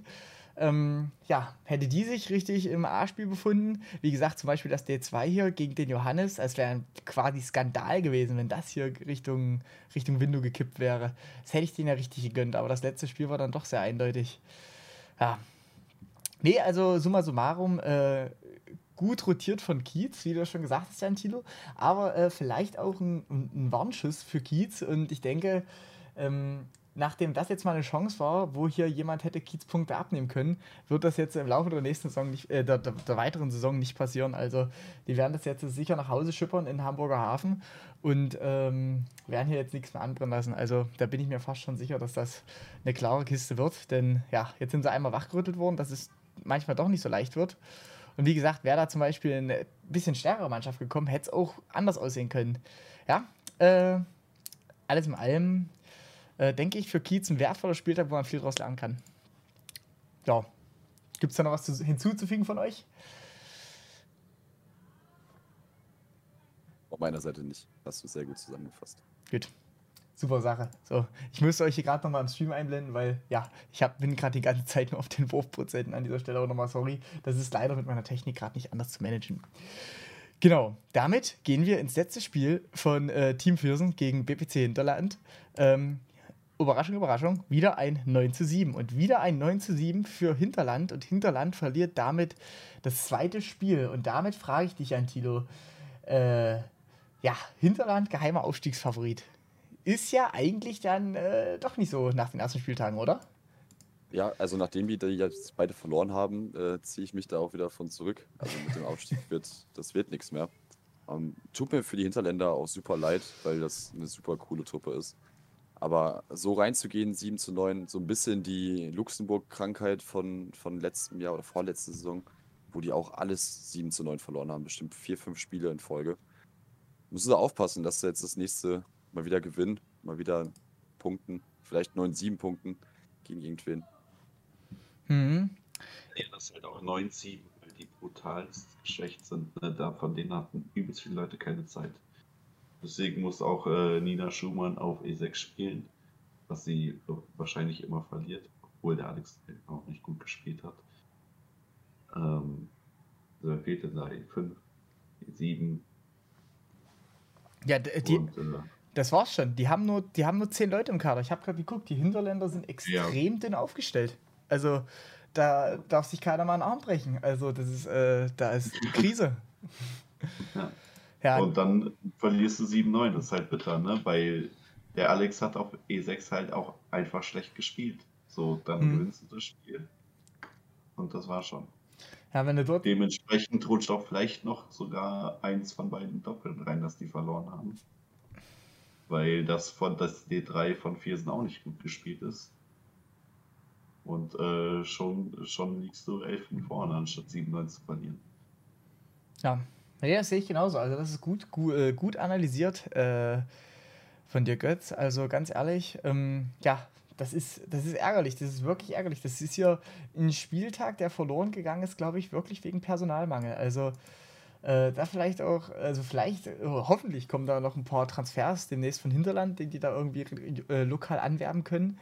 Äh, denn mit zehn Leuten ist schon ein bisschen dünne, in so eine Saison zu starten. Also das ist wirklich sehr ambitioniert. Ähm, da darf nichts passieren. Und wie gesagt, äh, da gab es noch so einen kleinen Ausfall auf der E4. Und das meinte ich eben. Der Himbi wirft hier 72 Prozent, ja. Und wenn der das äh, den Spieltag davor gegen Kiez wirft, also das ist auch extrem. Ja. Inkonstant. Also da geht, da geht so viel mehr äh, von den, von den Viersnern. Also ja, also von denen erwarte ich mir eigentlich einiges. Und ich hoffe, die, äh, die spielen sich ein bisschen ein und die können wir dann in Liga 2 weiter begutachten, denn von denen halte ich wirklich echt viel. Ja. Ja, wen wir vielleicht noch loben müssen, ist äh, tatsächlich, so leid es mir tut, es äh, loben zu müssen, äh, ist Danny, der wirklich mal wieder ein gutes Spiel gemacht hat. Also sowohl das Einzel als auch das Doppel, beide über sieb, also 77 und 78, sehr, sehr stark. Also vielleicht sollte er aufhören zu daten, weil es läuft eh nicht so gut, sehe ich bei Insta. Ähm, vielleicht doch wieder Bierpong spielen. Schatz feiert an dieser Stelle. Äh, also ja, beendet hier jedes Spiel entweder mit einer 11 oder mit einer 12, die er gewinnt. Äh, alle anderen Spieler gehen irgendwie in der Overtime, außer das Perfect, was hier Nils Schneider wirft. An dieser Stelle auch nochmal Glückwunsch zum Stern. Äh, trennen sich 4-3, identische Trefferquoten und wie ich finde, auch nochmal hier, wie gesagt, wo wir schon beim Thema Schwankungen waren. Nils Schneider letzten Spieltag nicht mal 50% geworfen, jetzt wirft er fast 80. Es ist unglaublich, was da für Welten dazwischen liegen. Also dementsprechend auch schwer einzuschätzen, wie das dann für die Saison weitergeht. Also Hinterland finde ich so eine ganz schwierige Truppe, äh, die zu evaluieren irgendwie äh, äh auf einer Tabelle oder sonst wo. Äh, Christopher Simmer hier E2, 82 Prozent. Wo kommen wir denn dahin, wenn alle so spielen würden? Also komplett krass. Äh, ja, weiß ich nicht. Also die Hinterländer, da bin ich echt mal gespannt, wo es hingeht, weil wirklich echt sehr, sehr starke Spieler dabei. Und äh, dann so ein Personalmangel da, das Ding äh, quasi im, im Laufduell zu verlieren, ist echt ein bisschen ärgerlich. Aber naja, so passiert's nun mal. So, äh, damit sind wir aber quasi schon durch mit den ersten zwei Spieltagen der Liga 2. Und wenn ihr Lust und Laune habt, äh, gehen wir in die Prediction oder wollen wir vorher schon mal auf die Tabelle gucken? Weil das wäre, glaube ich, ja jetzt fast angebrachter, oder? Wo wir äh, ja quasi jetzt äh, am Ende der Resultate stehen. Oder wie seht ihr das? Ich würde auf jeden Fall einmal kurz in die Tabelle reinschauen. Genau, da, da luschen wir mal fix rein. So, da luschen wir mal ganz kurz rein in die Tabelle. Ich muss sie mir mal kurz mal zurechtlegen. Genau, Kiez auf der 1, ungeschlagen, Mayons auf der 2, ungeschlagen, Winterpunkt 2, noch auf der 3 mit zwei Punkten, dahinter Franken mit 2, Stuttgart mit 2, Psychos mit 2 und Rheinshooters und Viersen äh, auch mit zwei Punkten jeweils und abgeschlagen BPC Hinterland und BSV Winterpunkt. So, ähm, wenn ihr vor der Saison eine Prognose hättet abgeben müssen und wenn ihr jetzt nochmal drauf schaut, wen würdet ihr jetzt aus dem Stegreif sagen, wer ist euer Abstiegskandidat und wer äh, marschiert hier durch? Erst Jan Thilo, dann Götz. So, klarer Aufstiegskandidat habe ich ja schon gesagt. Kiez geht auf jeden Fall durch. Dann hatte ich Viersen eigentlich auf meinem zweiten Platz und die Hinterländer eigentlich auf drei. Das Thema Hinterland haben wir jetzt schon ad acta gelegt. Ähm, die werden aber nicht nach unten reinrutschen. Das glaube ich nicht, dafür sind die zu gut. Ähm, weil wer jetzt den dritten Platz machen wird, weiß ich nicht. Also, was ich schon spannend finde, ist, dass wir jetzt zwei Spieltage rum haben und nur noch nur zwei Teams äh, umgeschlagen sind. Also, die haben sich auch schon schön alle gegenseitig die Punkte weggenommen. Es könnte sehr, sehr spannend äh, und knapp werden am Ende. Und ja, Abstiegskandidat auf jeden Fall die Windoponger, also Windopong 1. Und ja, danach mal gucken, wer einen schlechten, wer, wer da so rein trudelt. Also wenn die Hinterländer nicht anfangen zu, zu gewinnen, dann rutschen die vielleicht auch irgendwann noch mal rein. Ähm, aber ansonsten könnten die alle, alle irgendwie da unten reinrutschen. Also ich glaube, wir haben einen relativ klaren Cut zwischen Windopong 1 und den nächsten und dann kommt eine ganze Traube von vier, fünf Teams, die da reinrutschen könnten. Okay, Götz, deine Expertise? Ich sehe Kiez auf jeden Fall klar auf den ersten. Und ich glaube auch, dass Viersen Zweiter wird am Ende. Gut, die haben halt ein Spiel verloren, das war gegen Kiez. Jetzt, wenn die jetzt nicht nochmal so ähm, glimpflich davon kommen, wie gegen, gegen wen haben die jetzt nochmal gespielt? Ach so, gegen. Hinterland. Ah, Hinterland, ja. Äh, allein des, wegen des Spiels glaube ich schon, dass die ähm, auf, am Ende auch auf jeden Fall Zweiter werden. Ähm, wer Dritter wird, ich glaube PSG, aber ich glaube auch, dass es irrelevant ist, weil egal wer in der Liga Dritter wird, der wird das Relegationsspiel verlieren. Das sehe ich. nicht geht. Das sehe ich auch so. Also, ähm, also Relegation wird ein hartes Ding. Ähm, wenn nicht wieder so ein Aufstellungsquatsch kommt wie gegen Hessen und Kiez, der Skandal damals, dann äh, wird die Erstligamannschaft das gewinnen. Und ähm, Abstiegskandidaten finde ich, äh, hätte ich auch vor der Saison gesagt Stuttgart. Da, aber da geht es mir genauso wie Jan Thilo, ich unterschätze die immer. Und ähm, Windows 1. Die sehe ich halt nochmal deutlich schlechter als Windows 2. Doch das ähm, Ergebnis gezeigt. Und da sehe ich kein, keine Möglichkeit für die nicht absteigen Leider. Gut. Äh, so viel zu Liga 2, äh, was bisher gespielt wurde. In dem Sinne gehen wir rein in den aktuellen Spieltag, der ab morgen anbricht in die Begegnung. Alle Aufstellungen sind da. Äh, ja, Le Pavillon Psychos gegen BPC Hinterland. Was denkt ihr? Äh, wer hat hier die Nase vorne? Ist ja so ein Ding, wo sich Hinterland eigentlich mal wieder beweisen muss. Beziehungsweise die Psychos, ja, auch mal wieder einen Trick, äh, in den Tritt kommen müssen, oder? Also die Hinterländer sind zumindest schon mal wieder vollzählig. Das ist schon mal sehr gut. Ähm, jetzt ohne in die einzelnen Matches reinzugehen, glaube ich auch, dass die Hinterländer das gewinnen werden. Äh, ich bin sehr, sehr gespannt auf das E1, Pelzi gegen Nils Schneider. Wenn die beide so spielen wie, also in ihrem besten Game, was sie können, dann wird das eine ganz, ganz, ganz, ganz wilde Partie. Und ansonsten, die sind eigentlich relativ gleichwertig von, von, den, von den Spielern und Spielerinnen. Also ich glaube, das ist ähnlich wie dieses Kiez-Viersen-Ding, was ich vorhin schon mal gesagt habe. Ich glaube, dass die Hinterländer einen Schnuff stärker sind und deswegen das gewinnen werden, aber grundsätzlich sind die eigentlich ziemlich ebenbürtig. Mhm. Ja, ich bin auch mal sehr gespannt. Also äh, ich, ich sehe ich seh tatsächlich die, ich sehe tatsächlich äh, die D1 und D2 äh, Doppel sehr, sehr spannend und ausgeglichen. Die machen quasi fast eins zu eins das gleiche, splitten ihre Top-Spieler auf D1 und D2, also sowohl die Psychos als auch die Hinterländer. Ähm, wenn dort was, das sind alles für mich Coinflips da oben. Ja, und dann wird sich das Ding hier entscheiden. Also D3 wiederum Hinterland vorne, D4 wiederum äh, die Psychos. Äh, D1 und D2 sind die, äh, die, die Neckbreaker hier in dem Spiel. Und äh, die Einzel, ja, gibt es auch viele spannende Dinger. Also ich bin sehr gespannt. Ähm, das wird, äh, wird, wird sicherlich eine enge Kiste. Und nochmal Götz, seine Abschlussperspektive hier. Ja, Thiel auf jeden Fall schon gut zusammengefasst, dass die, also viele Einzel können in die eine wie auch in die andere Richtung kippen. Aber ähm, im E1 sehe ich Pelzi noch, noch, noch stärker als Nils Schneider, obwohl der wahrscheinlich der unterschätzteste Spieler der ist der ganzen Bierpong-Bundesliga. Ich glaube, der hat auch letzte Saison war Nils Schneider der mit dem drittbesten Schnitt in der zweiten Liga. Oder viertbesten, auf jeden Fall ganz weit oben. zweitbest, oder? Hinter Michael? Ja, ich bin ganz wild unterwegs gewesen. Aber Pelzi war da ja auch noch nicht in der zweiten Liga. Ja. Oder Patsy ist jetzt gebrochen seit dem Hamburg-Wochenende. Er ist ja jeden, jeden Abend ganz traurig nach Hause gefahren. Ähm, ja, ansonsten, gut, jetzt letzten Spieltag hätte ich auch im Leben nicht gedacht, dass Hendrik gewinnt. Ähm, also es ist halt auch wirklich, jedes Einzelne wird knapp sein. Also ich glaube, die Psychos haben ein bisschen besser aufgestellt. Ich glaube, dass das D1 von den Psychos ein bisschen besser ist als das D1 von, von den Hinterländern. Und das D2 ist eigentlich von der Tendenz eher bei Hinterland, aber da kann schon ordentlich was schiefgehen. Ich glaube, also das ist so das Schlüsselspiel. Wenn Hinterland das gewinnt, das D2, dann glaube ich, geht es 9-7, 10-6, irgendwie sowas aus.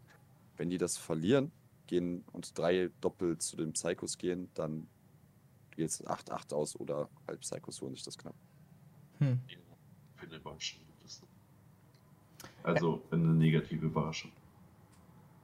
Ich bin sehr gespannt. Ich bin sehr gespannt. Also das wird wirklich eine, eine, eine Hammerpartie, denke ich. Gut, dann nächste Partie, Cologne Rheinstoß gegen 1. BPC Stuttgart.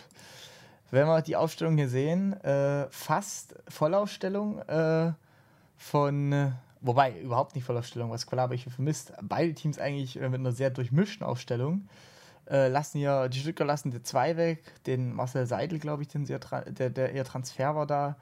Dann die E5 fällt weg und die spielen mit E11 und E7 dafür.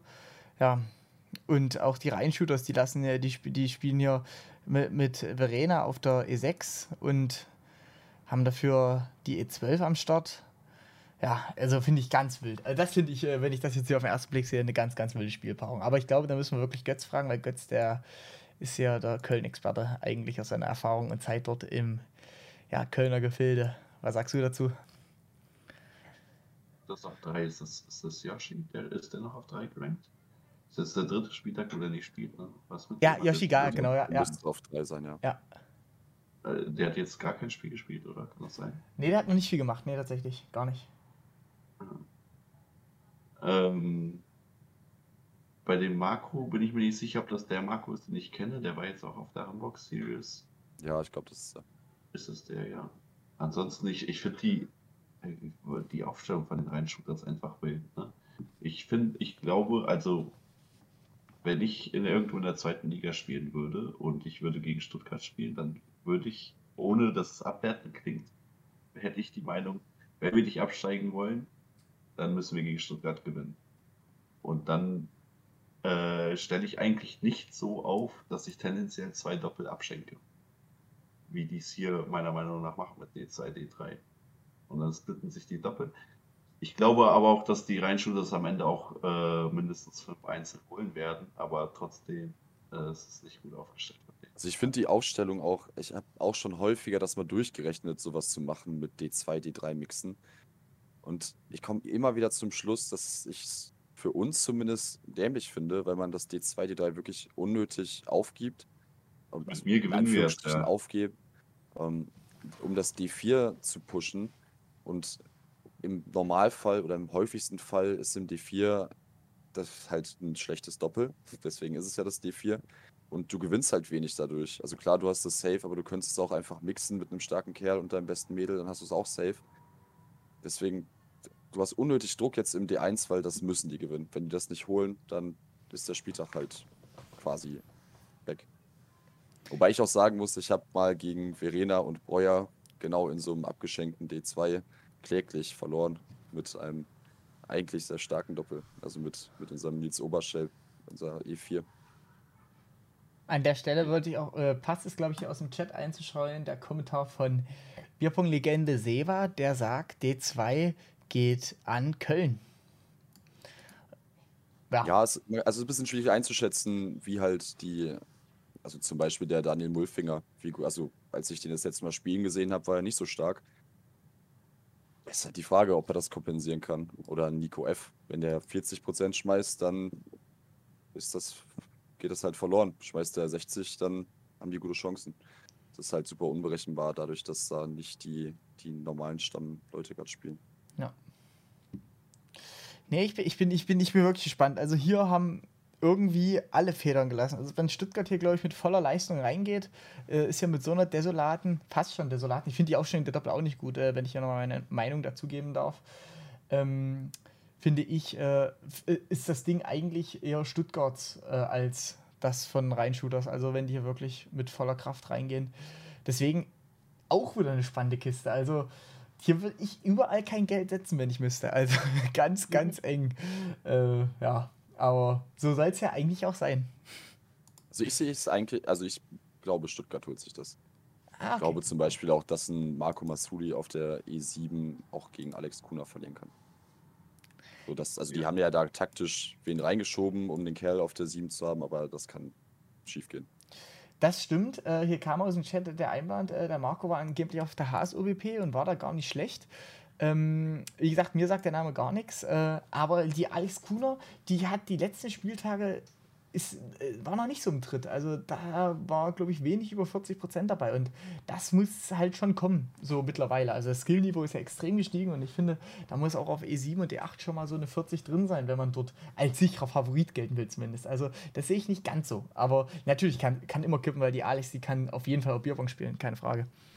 Ja, ich sehe ich seh den Marco halt in einem Bereich von so 40 bis 50. Und das kann der Alex Kuno auch schmeißen. Ja, auf jeden Fall. Und darf, da, um dafür also die opfern ja dafür das E6 für diesen Vorteil.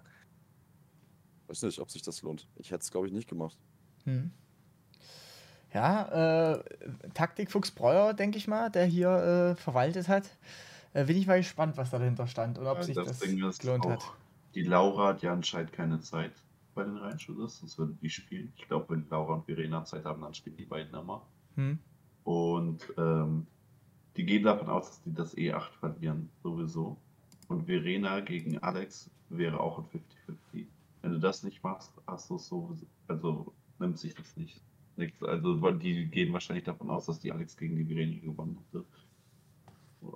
Ob hm. du jetzt E6 oder E7 verlierst oder gewinnst, macht ja auch keinen Gut, aber dafür haben die jetzt, verlieren die das E6 und das E7 ist 50-50. Das ist irgendwie kein. Ja, ich sehe ich seh den Marco eher vorne als nichts. Ja, ja, also ich, ich, also ich, ich sehe es hier auf jeden Fall in keine Richtung kippen so richtig. Also ich bin ja echt unentschlossen. Da können Tagesperformances ausschlaggebend sein. Wie gesagt, von den Doppeln her sehe ich die, also ich sehe summa summarum die Stuttgart eigentlich schlechter, aber aufgrund der Doppel sehe ich sie eigentlich schon fast Ticken vorne. Aber das werden wir dann sehen, wenn die Spiele gespielt sind, würde ich, würd ich meinen. Ähm, ja, außer ihr habt ja jetzt noch äh, irgendwelche äh, statistischen Tendenzen, die ihr noch einfließen lassen wollt. Ansonsten gehen wir zum nächsten Spiel. Oder wie seht ihr das? Ja, weiter, gehen wir zum Windows. Gehen wir zum Windows. Guter Call, guter Call, guter Call. Ja, da wurde auch viel, viel, viel rotiert, ey. Mensch, Mensch, ey. Ja, fangt einfach mal an. Ich drei Frauen aufstellen und es trotzdem kein einziges Einzel gibt, in dem eine Frau gegen eine Frau spielt. das ist eine Leistung. Eine Mixpartie. Ja. Ja, heftig. Boah, aber das ist komplett irre. Also das find, so Dopp Doppel finde ich, find ich sehr gespannt, wie die Luxemburger Variante gegen die hängende 8 funktioniert. Sehr, sehr interessant. Das habe ich noch nie gesehen, glaube ich, was ich hier sehe. Halleluja. Ja, ich muss, also ich komme gerade gar nicht da, ich muss ein bisschen hier. Ich muss es doch erstmal sagen lassen. Vor allen Dingen, man kann es gar nicht so direkt zuordnen, weil ja E7 und E8 äh, sind ja nicht zwingend Frauen. Also, das ist eine ganz, ganz kuriose Konstellation hier. Aber schön, also finde ich cool, dass sich das so durchmischt. Ja. Nee, muss ja auch mal Zeit für was Neues sein. Eieiei, du. So, da muss ich mich jetzt erstmal sammeln hier, ich, ich im falschen ich Kommentar. Aber tatsächlich, dass ähm, viel, alle vier Doppel in Richtung Franken gehen. Tatsächlich. Ja, glaube ich auch. Mhm. Das könnte auch insgesamt sehr, sehr böse ausgehen für die Windows. Ja. Auch in den Einzelnen. Könnt ihr den Marco S einschätzen? Wisst ihr, wer das ist? Ah. Nee ich habe tatsächlich da auch kein Bild vor Augen. Weil ich denke, der ist der Einzige, der hier noch ein bisschen, ein bisschen was drehen kann. Ähm, ja, das T2, das ist, weiß ich nicht, ein bisschen Coinflip-mäßig. Aber das ist eigentlich, finde ich, auch das einzige Doppel, wenn ich das jetzt mal äh, klug durchdenke, was hier irgendwie Richtung Window gehen kann. Ja. Und dann teile ich die Meinung. Rein. Aber ansonsten wäre es für mich keine Überraschung, wenn es ein 16-0 gibt am Ende. Ja, das sehe ich genauso. Das sehe ich. Ähm, Marco S. ist Hank Moody, wird hier gerade im Chat gecallt. Ah, okay, ja. Oh, der, ja, gut, der ist stark. Der, äh, der, ich bin für Hank Moody. Der, der holt auf jeden Fall ein Einzel. Holt ein Einzel und ich denke auch, dass er dann das Doppel durchträgt. Nee, nee, das schafft er nicht. Hm. Kommt drauf an, wie der Waschi drauf ist, wenn er so spielt wie letztes Obwohl Mal. Joy die ersten, was hat Joy den zweiten Spieltag geschmissen? Ersten Spieltag war es nicht so gut. Nicht so gut. Beide nicht so gut. Ich gehe nochmal kurz rein in die Statistiken.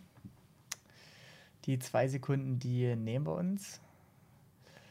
Äh, den zweiten Spieltag hat die Joy äh, 46 geschmissen und 44.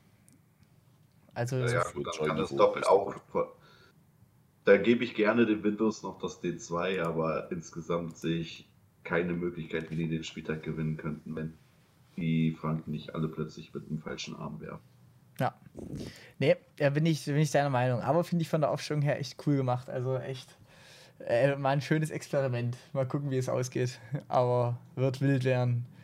Gut, dann äh, vorletztes Spiel: Kiez Bierpong gegen PSG Mayons. Die beiden Teams, die noch keinen Punkt abgegeben haben in den ersten zwei Spieltagen.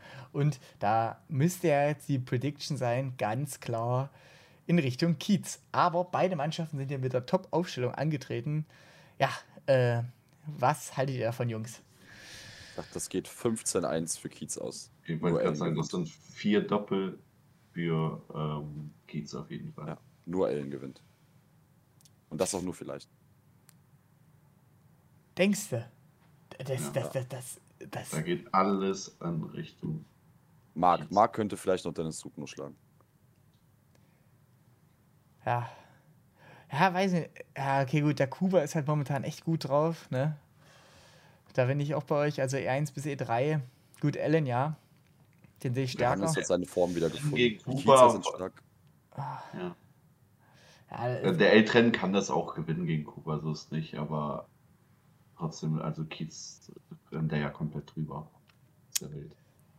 Das Ding ist also, ich glaube, die, die Mayonser können ja auch alle werfen. Ne? Das sind ja jetzt nicht äh, totale Anfänger. So, und manchmal da sind es halt so, so, das es kann ja nicht immer jeder sein A-Spiel an den Tisch bringen.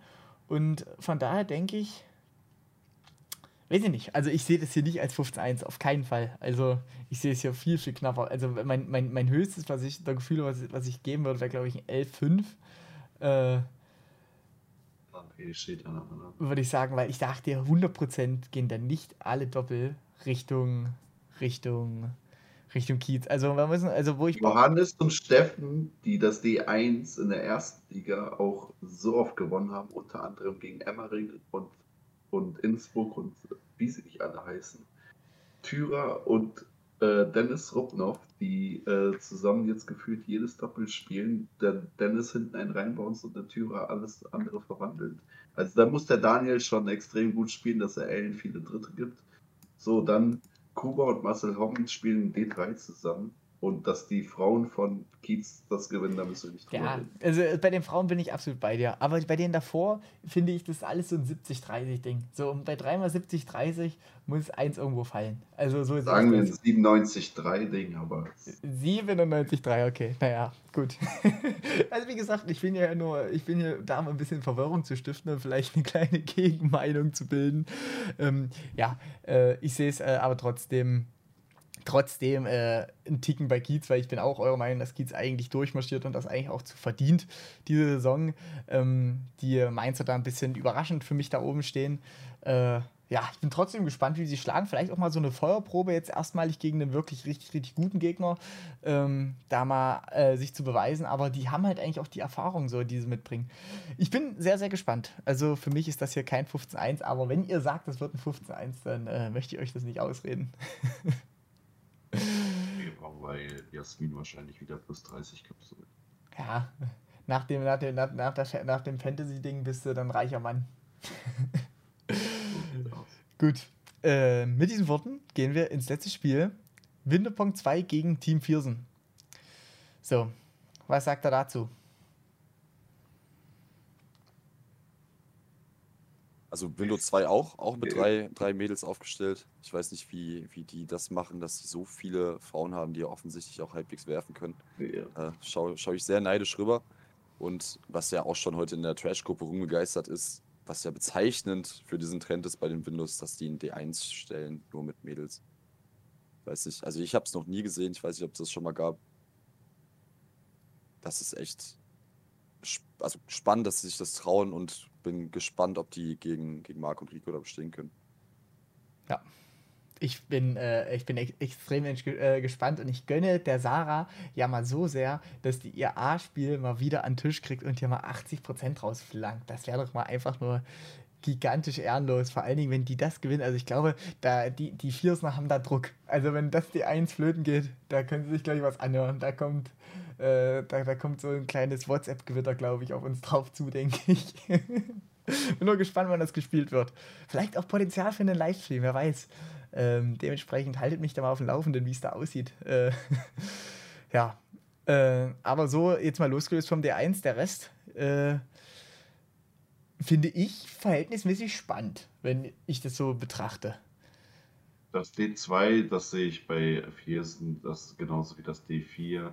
Das D3 doch eher spannend, wobei Viersen das auch gewinnen kann. Ähm, und generell sehe ich Viersen auch als Favorit im D1. Also im ganzen Spieltag betrachtet, glaube ich nicht, dass Winterpunkt das gewinnen kann. Aber ähm, also die müssen das D1 und das D3 irgendwie holen. So. Und dann halt dementsprechend die nötigen Einzel. Der Alex V, was wirft der so?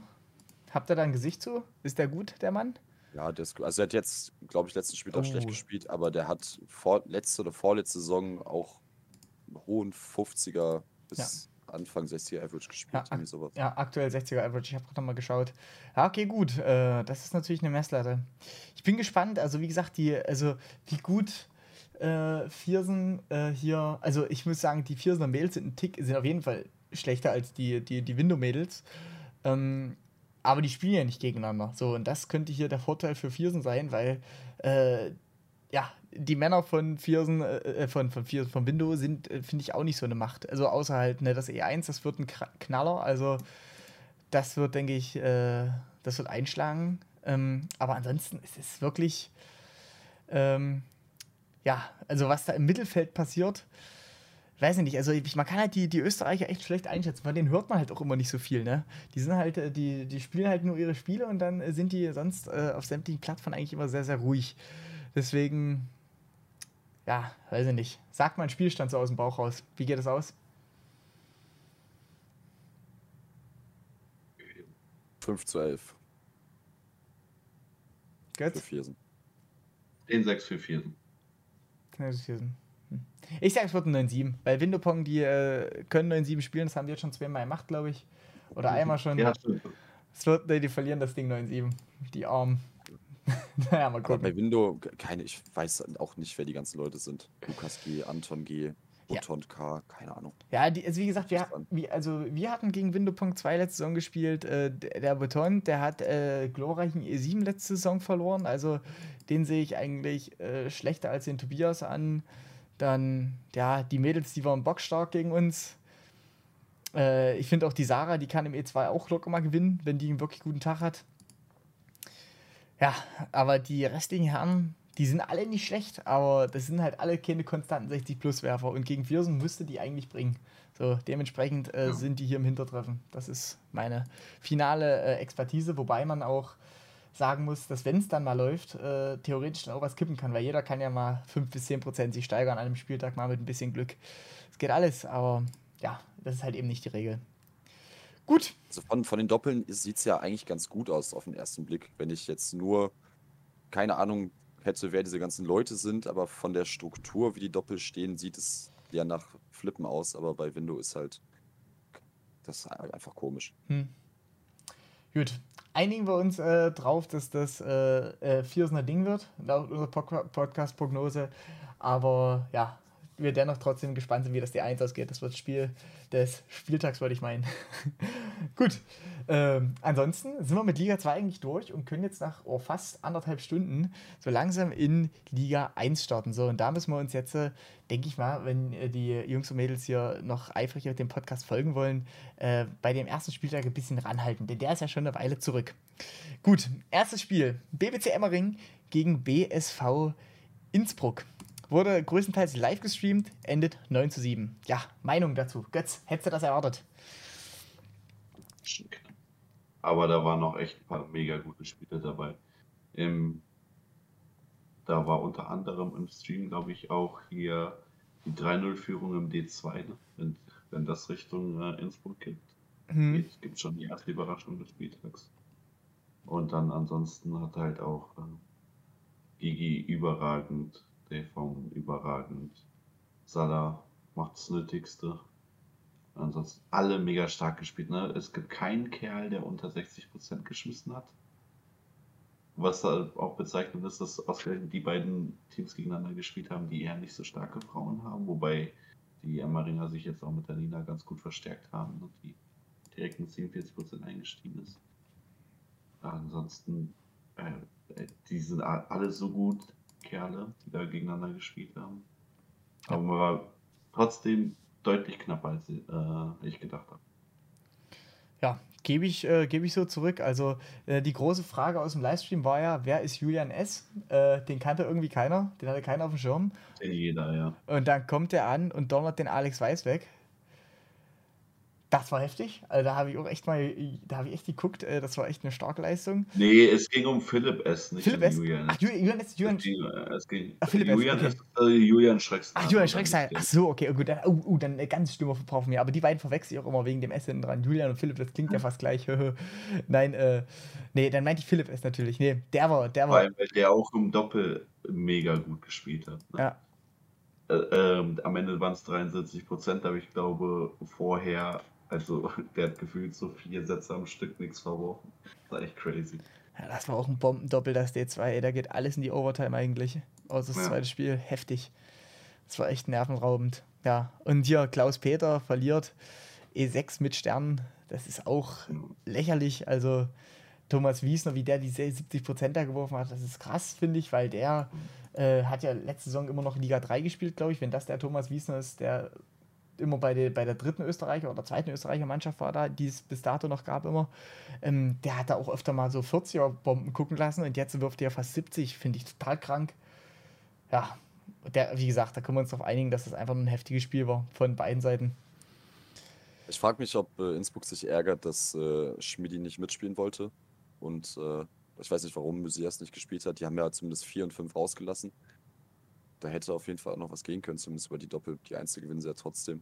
Ja. Also selbst da haben sie noch, obwohl die überperformt haben, da war noch mehr Upside drin. Weiß ich nicht, ob das was geändert hätte, weil das D2 haben die verloren, wo äh, Philipp und David überragend zusammen spielen und beim D3 die Miriam muss ja sowieso spielen und mit 21% kannst du kein D3 gewinnen. Also hätte es, glaube ich, keinen Unterschied gemacht, wenn die gespielt hätten. Ja, also der Knackpunkt in dem Game war eigentlich wirklich das D2, so ziemlich. Das war heftig. Und ja, das D1 hätte ich auch nicht so klar gesehen, wie es dann am Ende ausgegangen ist. Also, das war ja heftig, was da Kraken und der Manu da geworfen haben, ey. Eieiei, das ist einfach nur pervers. Naja. Schön. Mega stark geworden. Ja, summa summarum, mega stark. Das sind die Worte zu diesem Spieltag. Ähm, gehen wir ins zweite Spiel, würde ich fast schon sagen. Die Legends gegen 1. BPC Köln. Götz, du als Ex-Kölner, hast deinen Club hier verlassen und es gibt direkt richtig Mhm. vors Knie. Wir Ja, haben ohne mich schon gar keinen Bock mehr, ne? Nein, das tut mir natürlich leid für die, aber ich glaube, das Spiel war so ein bisschen richtungsweisend für den Rest der Saison. Ich glaube, das wird ganz, ganz schwierig, da nicht mindestens Achter zu werden am Ende der Saison. Ähm, ja, auf, wenn man sich die ganzen Spiele anguckt, ähm, gut, E3 war knapp, E2 war knapp. Ansonsten, ähm, jedes Spiel ähm, sind die Dortmunder besser aufgestellt auf jeder Position. ja. Wer hat gefehlt bei Dortmund? Wenn Tim spielt, fehlt doch irgendwer. Die vier, wer spielt da vier bei Dortmund? Ähm, da spielt äh, Rico Robert. Ja, ja, wenn. Obwohl Rico würde es gegen Kirill verlieren. Kirill hätte dann besser geschmissen, dann hätte Rico verloren. Aber dann hätte Pennings am Ende seinen Einzel ähm, noch verloren. Also mehr als zwei Einzel konnte Dortmund, äh, Köln nicht gewinnen und dann, ja, dass auch kein Doppel reingeht. Tut mir leid für die, aber Dortmund auch einfach echt eine mega starke Truppe. Die, so. Ja, die waren echt gut. Also auch Robin im D3 sehr, sehr stark mit 86 Prozent. Ja. Specki mal einmal Grund gehabt, seine in der Familie zu loben. Jetzt ist Specki nicht da. Ja, Mensch. Hat er mit Absicht gemacht. Der mag die einfach nicht. Ich sage den ersten Spieltag von NRW, aber da kommen wir an. Und äh, vorhin hat Jan Tito gesagt, ähm, bei Kiez 60% äh, im Einzel im Schnitt und 64% im Doppel. Jetzt haben wir gesagt, guck mal, wie gut Dortmund gespielt hat und Kiez war drüber. Ja. Das ist mal eine Ansage, ne? Heftig. Ja, aber ich glaube, zu den Dortmundern kommen wir ja sowieso nochmal, wenn wir auf Spieltag 2 gucken. Ähm, ansonsten, ja, hast du das schon gut zusammengefasst, Götz? Äh, ich habe da nichts mehr hinzuzufügen. Ähm, Köln, doch, du hast doch ein paar Interner bestimmt. Warum, wie kommt Simon Dissler nach Köln das ist eine gute Frage, ja. und spielt im D1? Die ist, die ist mit der, der ist mit dem Shirin. Der, warte, der ist mit der Shirin ähm, sehr gut befreundet und deswegen. Aber, ich weiß nicht, er ist halt der Götzersatz, ne? Uff, Spielt auch so. ja. Ja, wollte ich gerade sagen, spielt genauso wie der Götz letzte Saison. 36 Prozent. Gutes Ding. Ja, da muss er sich, denke ich mal, nochmal an den Tisch setzen, ey. Aber das ist ein weiter Weg von Köln bis Nein, aber Schweiz. das, ähm, achso, ich habe mir das auch nochmal von André sagen lassen, jetzt auf der Hasel tatsächlich. Da fällt mir gerade ein, dass äh, jetzt wegen des Doppels mit Simon, die, er war ja ähm, natürlich nicht bei André zu Hause, wie alle anderen, und bei Simon im Hintergrund war es auch mega laut. Und die haben irgendwie nie verstanden, in welchen Becher André geworfen hat, haben teilweise falsche Becher weggestellt oder direkt nochmal in denselben geworfen. Und das hat den André dann auch so hart getriggert, dass also dementsprechend schlecht waren beide auch. Ah, okay, das ist natürlich äh, teamintern eine ganz miese Sache. Ja. Ja. Ist ja auch spontan nur gewesen. Normalerweise hätte Andi ja das D1 gespielt. Ja. Aber das war ja ein Spieltag an einem Wochenende gespielt worden, wo Andi keine Zeit hatte. Ah, bitter, bitter, bitter, bitter. Gut. Ähm, aber ich bin gespannt, vielleicht äh, ruft er sich ja teamchemiemäßig nochmal ein bisschen eine bei den Kölnern. Äh, ja, wir kommen ja, denke ich mal, dann noch das eine oder andere Mal zu, zu den Kölnern äh, im Laufe ja, der äh, ersten Liga hier oder des Podcasts. Ähm, ja, äh, aber nächstes Spiel des ersten Spieltages, äh, erster BWC Allgäu Bodensee, Innerschwitz jetzt mittlerweile, gegen Bierpong Rieberg. So. Fand ich ja auf dem Papier eine ultra krasse Begegnung. Wobei ich glaube, das hat halt äh, eine personelle Debatte entschieden, die echt äh, ja, nicht ganz so cool war. Muss ich ehrlich sagen. Also, weiß ich nicht. Rüdi jetzt, oder was? Ja, ich denke, wenn Rüdi da mitgespielt hätte, hätte hier einiges anders ausgesehen. Da hätte, also da wäre es nochmal ein Ticken spannender geworden. Zumindest, also auf Papier. Ja, also dass die, äh, Rüdi sicher die drei Punkte geholt hätte, glaube ich nicht. Definitiv Aber, aber die Spiele, die Rüdi nicht gespielt hat, hatte da ähm, Bodensee nicht eh schon acht Punkte. nicht. Ich glaube ja. Aber wie gesagt, äh, Rüdi hätte ja drei Punkte ausmachen können, dann hätte es hier noch ein 8-8. Ja, dann wäre es, also er hätte maximal einen Unentschieden Ja. holen können, wenn Rüdi auch, dann muss er auch wirklich mega gut spielen, weil Pinky gibt ihm ja nicht viel im D1 da. Ja. Ah, gut, aber das ist dann, wie gesagt, auch immer situationsgebunden. Ja, wer weiß, wie er gespielt hätte mit, mit Rüdi, ja klar, aber trotzdem. Ja, nee, also summa summarum, äh, Elias macht ja auch ein super Spiel mit 81% und Sternen. Ne? Eben. Also Rüdi, klar, ist ein überragender Spieler, aber er wirft nicht jedes Mal über 80%. Also Mhm. ich sehe nicht, dass der Rüdi das unbedingt gewonnen hätte. Nee, definitiv nicht. Nee, ich sage nur, das wäre, äh, ist halt eine personelle Veränderung, die hier hätte ein bisschen was noch ändern können in der ganzen Sache. Ähm, aber ich finde es halt schon äh, sehr, sehr lustig, dass äh, der Bodensee dort mit direkt voller Leistung in diesen ersten Spieltag geht. Also wirklich, die haben personell ja das absolute Höchstaufgebot, was so geht, äh, reingeworfen in den Kreis. Und dafür war es jetzt, äh, äh, finde ich, also, ne, war es jetzt äh, nicht diese absolute Dominanz, die man sich hätte ja fast erwarten können. Äh, zumindest so hoch, wie die immer gehandelt wurden vorher. Also ich finde es, äh, ja, ein bisschen, äh, also ist natürlich von, Prozess, von, von geworfenen Prozenten her, das ist absolut lächerlich, ne? aber die Rieberger haben da, finde ich, was ich eigentlich grundlegend sagen wollte, stark mitgehalten. Ja, Vincent, du, du, sit, du sitzt ja quasi an der Quelle. Glaubst du, wenn Natalie mitgespielt hätte, geht es unentschieden aus? Dass sie das E8 gewinnt und das D4? Mm. Also, weil gegen uns kommen wir ja später noch zu, hat sie so gut gespielt. Also, wenn man die Prozente Wobei Lisa jetzt auch heftig gut gespielt hat. Ja. Ne? als, also, 81 Also, ja klar, gegen uns hat Nathalie nochmal eine richtig kritische drauf. Aber Da, da, ich denke, da, ich denke da, da kommen wir auf jeden Fall noch zu ähm, am zweiten Spieltag. Aber ich sage so, wie es ist. Also, man kann das natürlich nicht immer pauschalisieren. Wie gesagt, oh, also Rieberg definitiv deswegen auch nicht mit der absoluten A-Mannschaft hier äh, angetreten. Habe ich, hab ich ja quasi schon gesagt. Also, wie gesagt, Rüdi hat gefehlt und Nathalie haben gefehlt. Aber ähm, wenn hier A-Mannschaft gegen A-Mannschaft spielt, wird es definitiv spannender. Das äh, können wir so festhalten. Und die, also Nathalie, Lisa, Albrecht, das ist auf jeden Fall ein spannendes Match. Ähm, wobei man das halt auch, also wie gesagt, mit 65 Prozent, da kannst du nicht sagen, das ist ein safes E8. Also das wäre wär sehr, sehr mit der rosa-roten Brille gesehen, aber es ist, ja, also es wäre schon spannender geworden, sage ich. Äh, vor allen Dingen denke ich auch perspektivisch im D4. Ich denke, da hätte, hätte ein bisschen mehr gehen können. Aber gut. auch ein wildes Matchup, wenn du überlegst, dass du es mit 64% in der Theorie verlieren könntest. Ja, eben. Das, Gibt halt wahrscheinlich nur bei Bodensee gegen Rieberg. Ähm, aber was ich noch sagen wollte, Morris überragend gespielt. Ja, Pink, Pinky genauso. ja. Oh ja, habe ich ja nicht gesehen. Holy shit.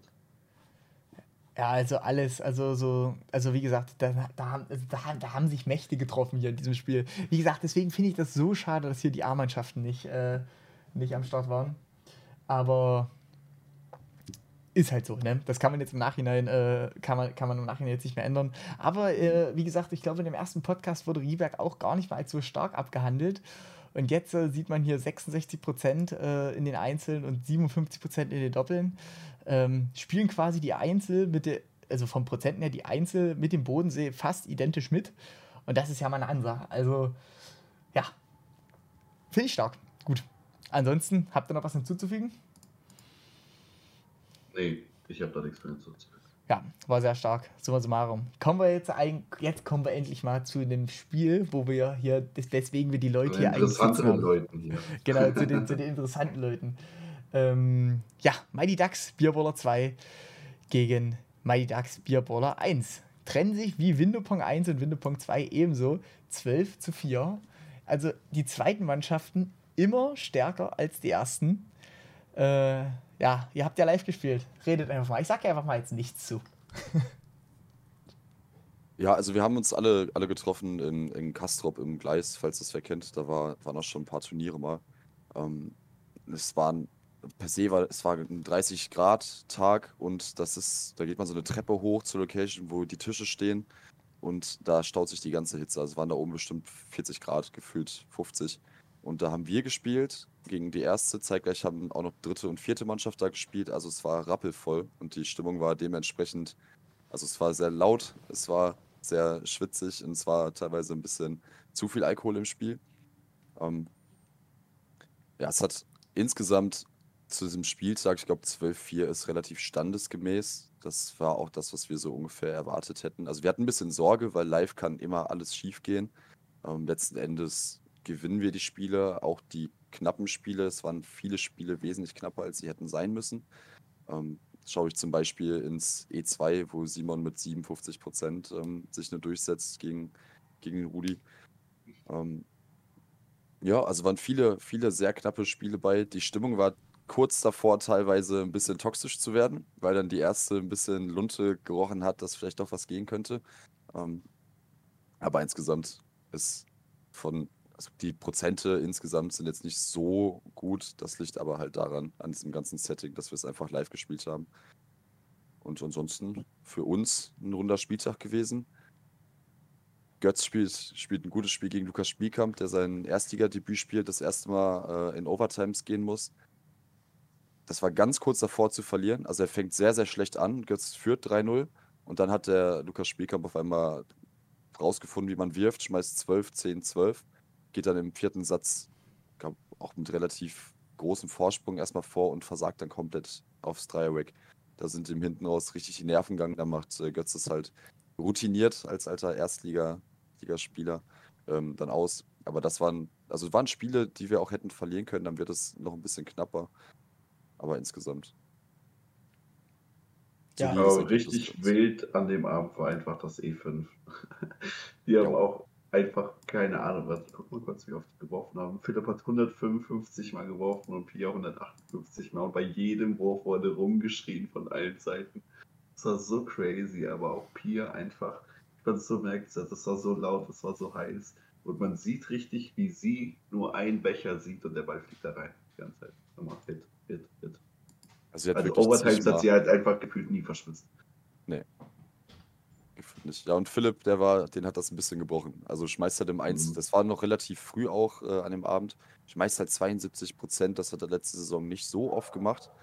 Verliert das Spiel trotzdem. Und am Ende, als dann das Doppel kommt, das war ein bisschen im Anschluss darauf. Adrian war auch nur per Zoom zugeschaltet, weil es spontan doch nicht geklappt hat, dass er auch vorbeikommt. Und da kommen dann auch diese Trash-Quoten her. Also Philipp schmeißt da nicht mal die 50. Adrian hat, glaube ich, davor drei Stunden gewartet, hatte dann Freunde eigentlich schon zu Besuch. Das hatte alles schon äh, heftigen äh, Delay. Also die Quote von Philipp kommt, kommt vom Setting, kommt davon, dass Pia ihn komplett gebrochen hat mental. Mhm. Ja, die Doppel äh, habt ihr dann äh, relativ deutlich entschieden, also außer das D1, was dann, äh, was, was ihr das dann schon eruiert habt, dass das, wie gesagt, an den Bedingungen lag, ist ja auch in Ordnung. Ähm, ja, grundlegend, äh, was sagt ihr zu, äh, ihr kennt ja auch die Jungs von DAX 1 sicherlich sehr gut, ähm, zu den Transfers hier, Lukas Spielkamp und Oskar Stefanski, äh, dazu ein paar Worte vielleicht, auch grundsätzlich, weil viele werden die wahrscheinlich nicht kennen, die haben ja vor der dritte Liga gespielt, wenn ich da richtig bin. Ja, also Lukas kommt aus der vierten Liga. Ähm, Oskar hat in der dritten Liga gespielt. Ja, wir hatten ja, das haben ja die meisten mitbekommen, dass bei der ersten Mannschaft quasi die ganze Spitze weggebrochen ist. Dadurch, dass Ergin weggegangen ist, also sich privat rausgenommen hat. Danny zu Viersen gegangen ist, Simon ist zu uns runtergegangen, dann hat Lubitz auch noch aufgehört, Bibi ist zu, zu Most Wanted 2, glaube ich, gegangen. Also war sehr großer Aderlass. Und da mussten wir irgendwie puzzeln, wie wir diese Mannschaft halbwegs aufgestellt äh, bekommen und haben dann wirklich aus allen Mannschaften, also aus der dritten und vierten, alles geplündert und gewildert, was irgendwie ein bisschen schmeißen kann. Und äh, zum Beispiel Lukas Spielkamp hat auf zwei gespielt sogar letzte Saison. Ich glaube, der hat plus 200 Cups oder so gemacht an Cup-Differenz.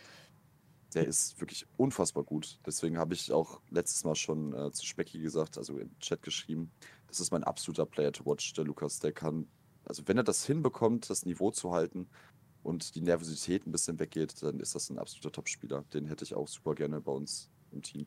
Also ich traue dem auch ohne Zweifel 80% Spiele zu. Der wird einige überraschende auf der E3. Schön. Und der, verlieren ist ja keine Schande, ansonsten wird er noch viel gewinnen. Ja. Gegen mich zu verlieren ist ja keine Schande, ansonsten holt er sich ja die anderen Spiele. Ja, das also ist für ihn, glaube ich, wirklich einfach ein Spiel zum, zum Lernen gewesen. Wir kommen jetzt gleich zu seinem zweiten Spiel, weil er auch nicht so schlecht gespielt.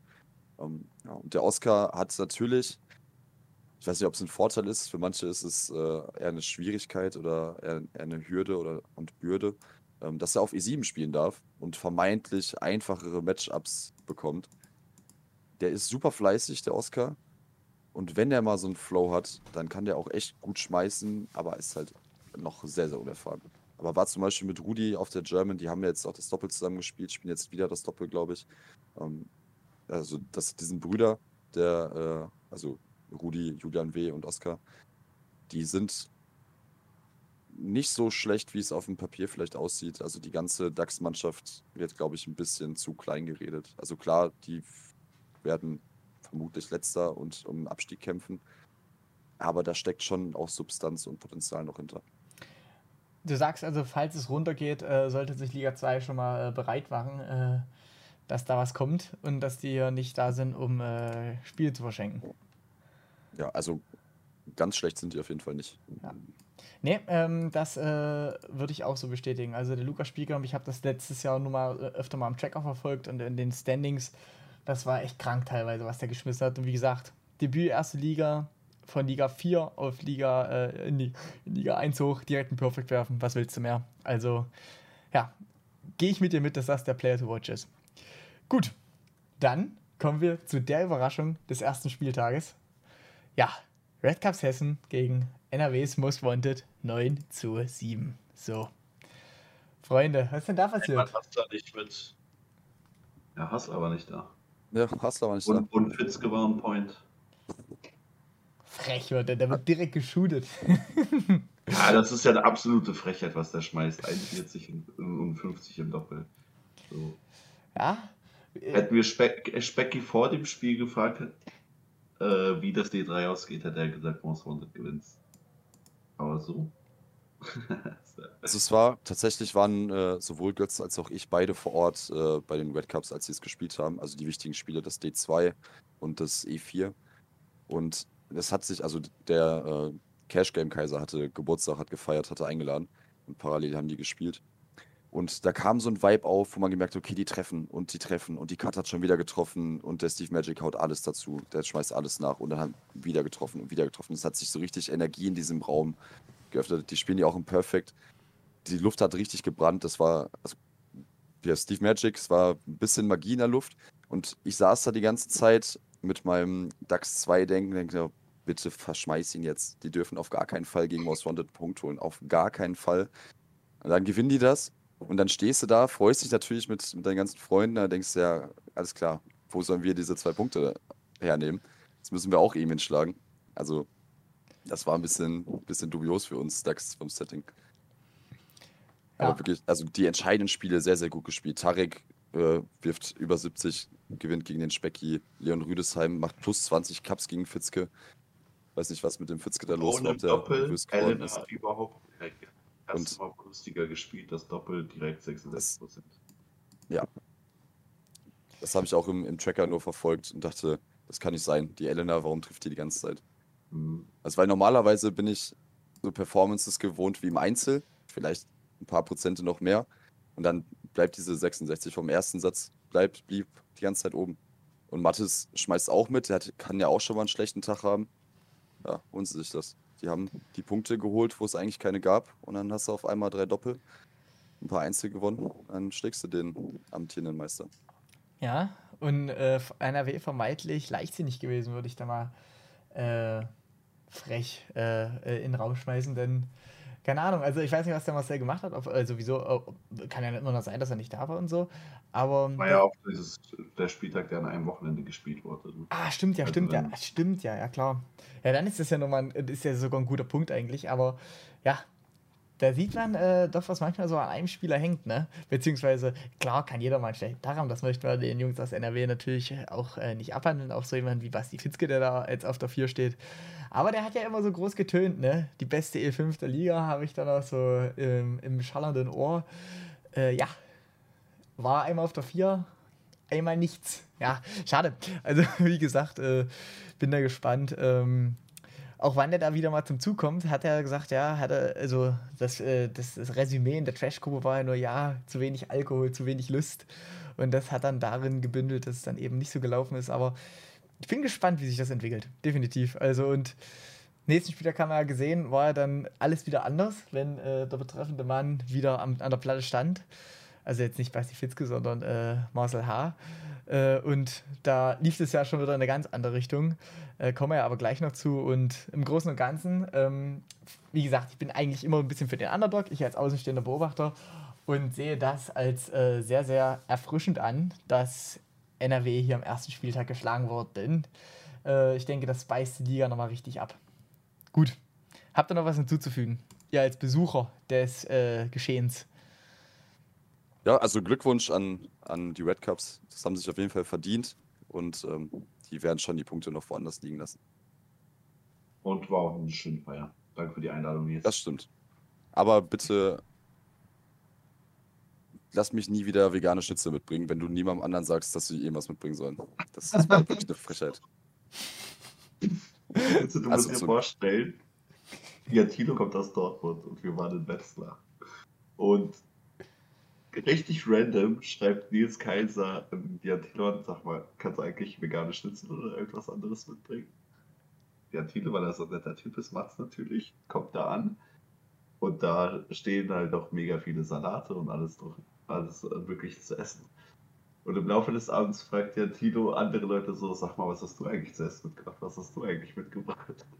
Und dann kam Nils Kaiser auf die Idee, nur ja Tino zu fragen, was er mitbringt zum Essen, obwohl er die meiste Anreise hat. Ich, ich hab's gefeiert. Ja?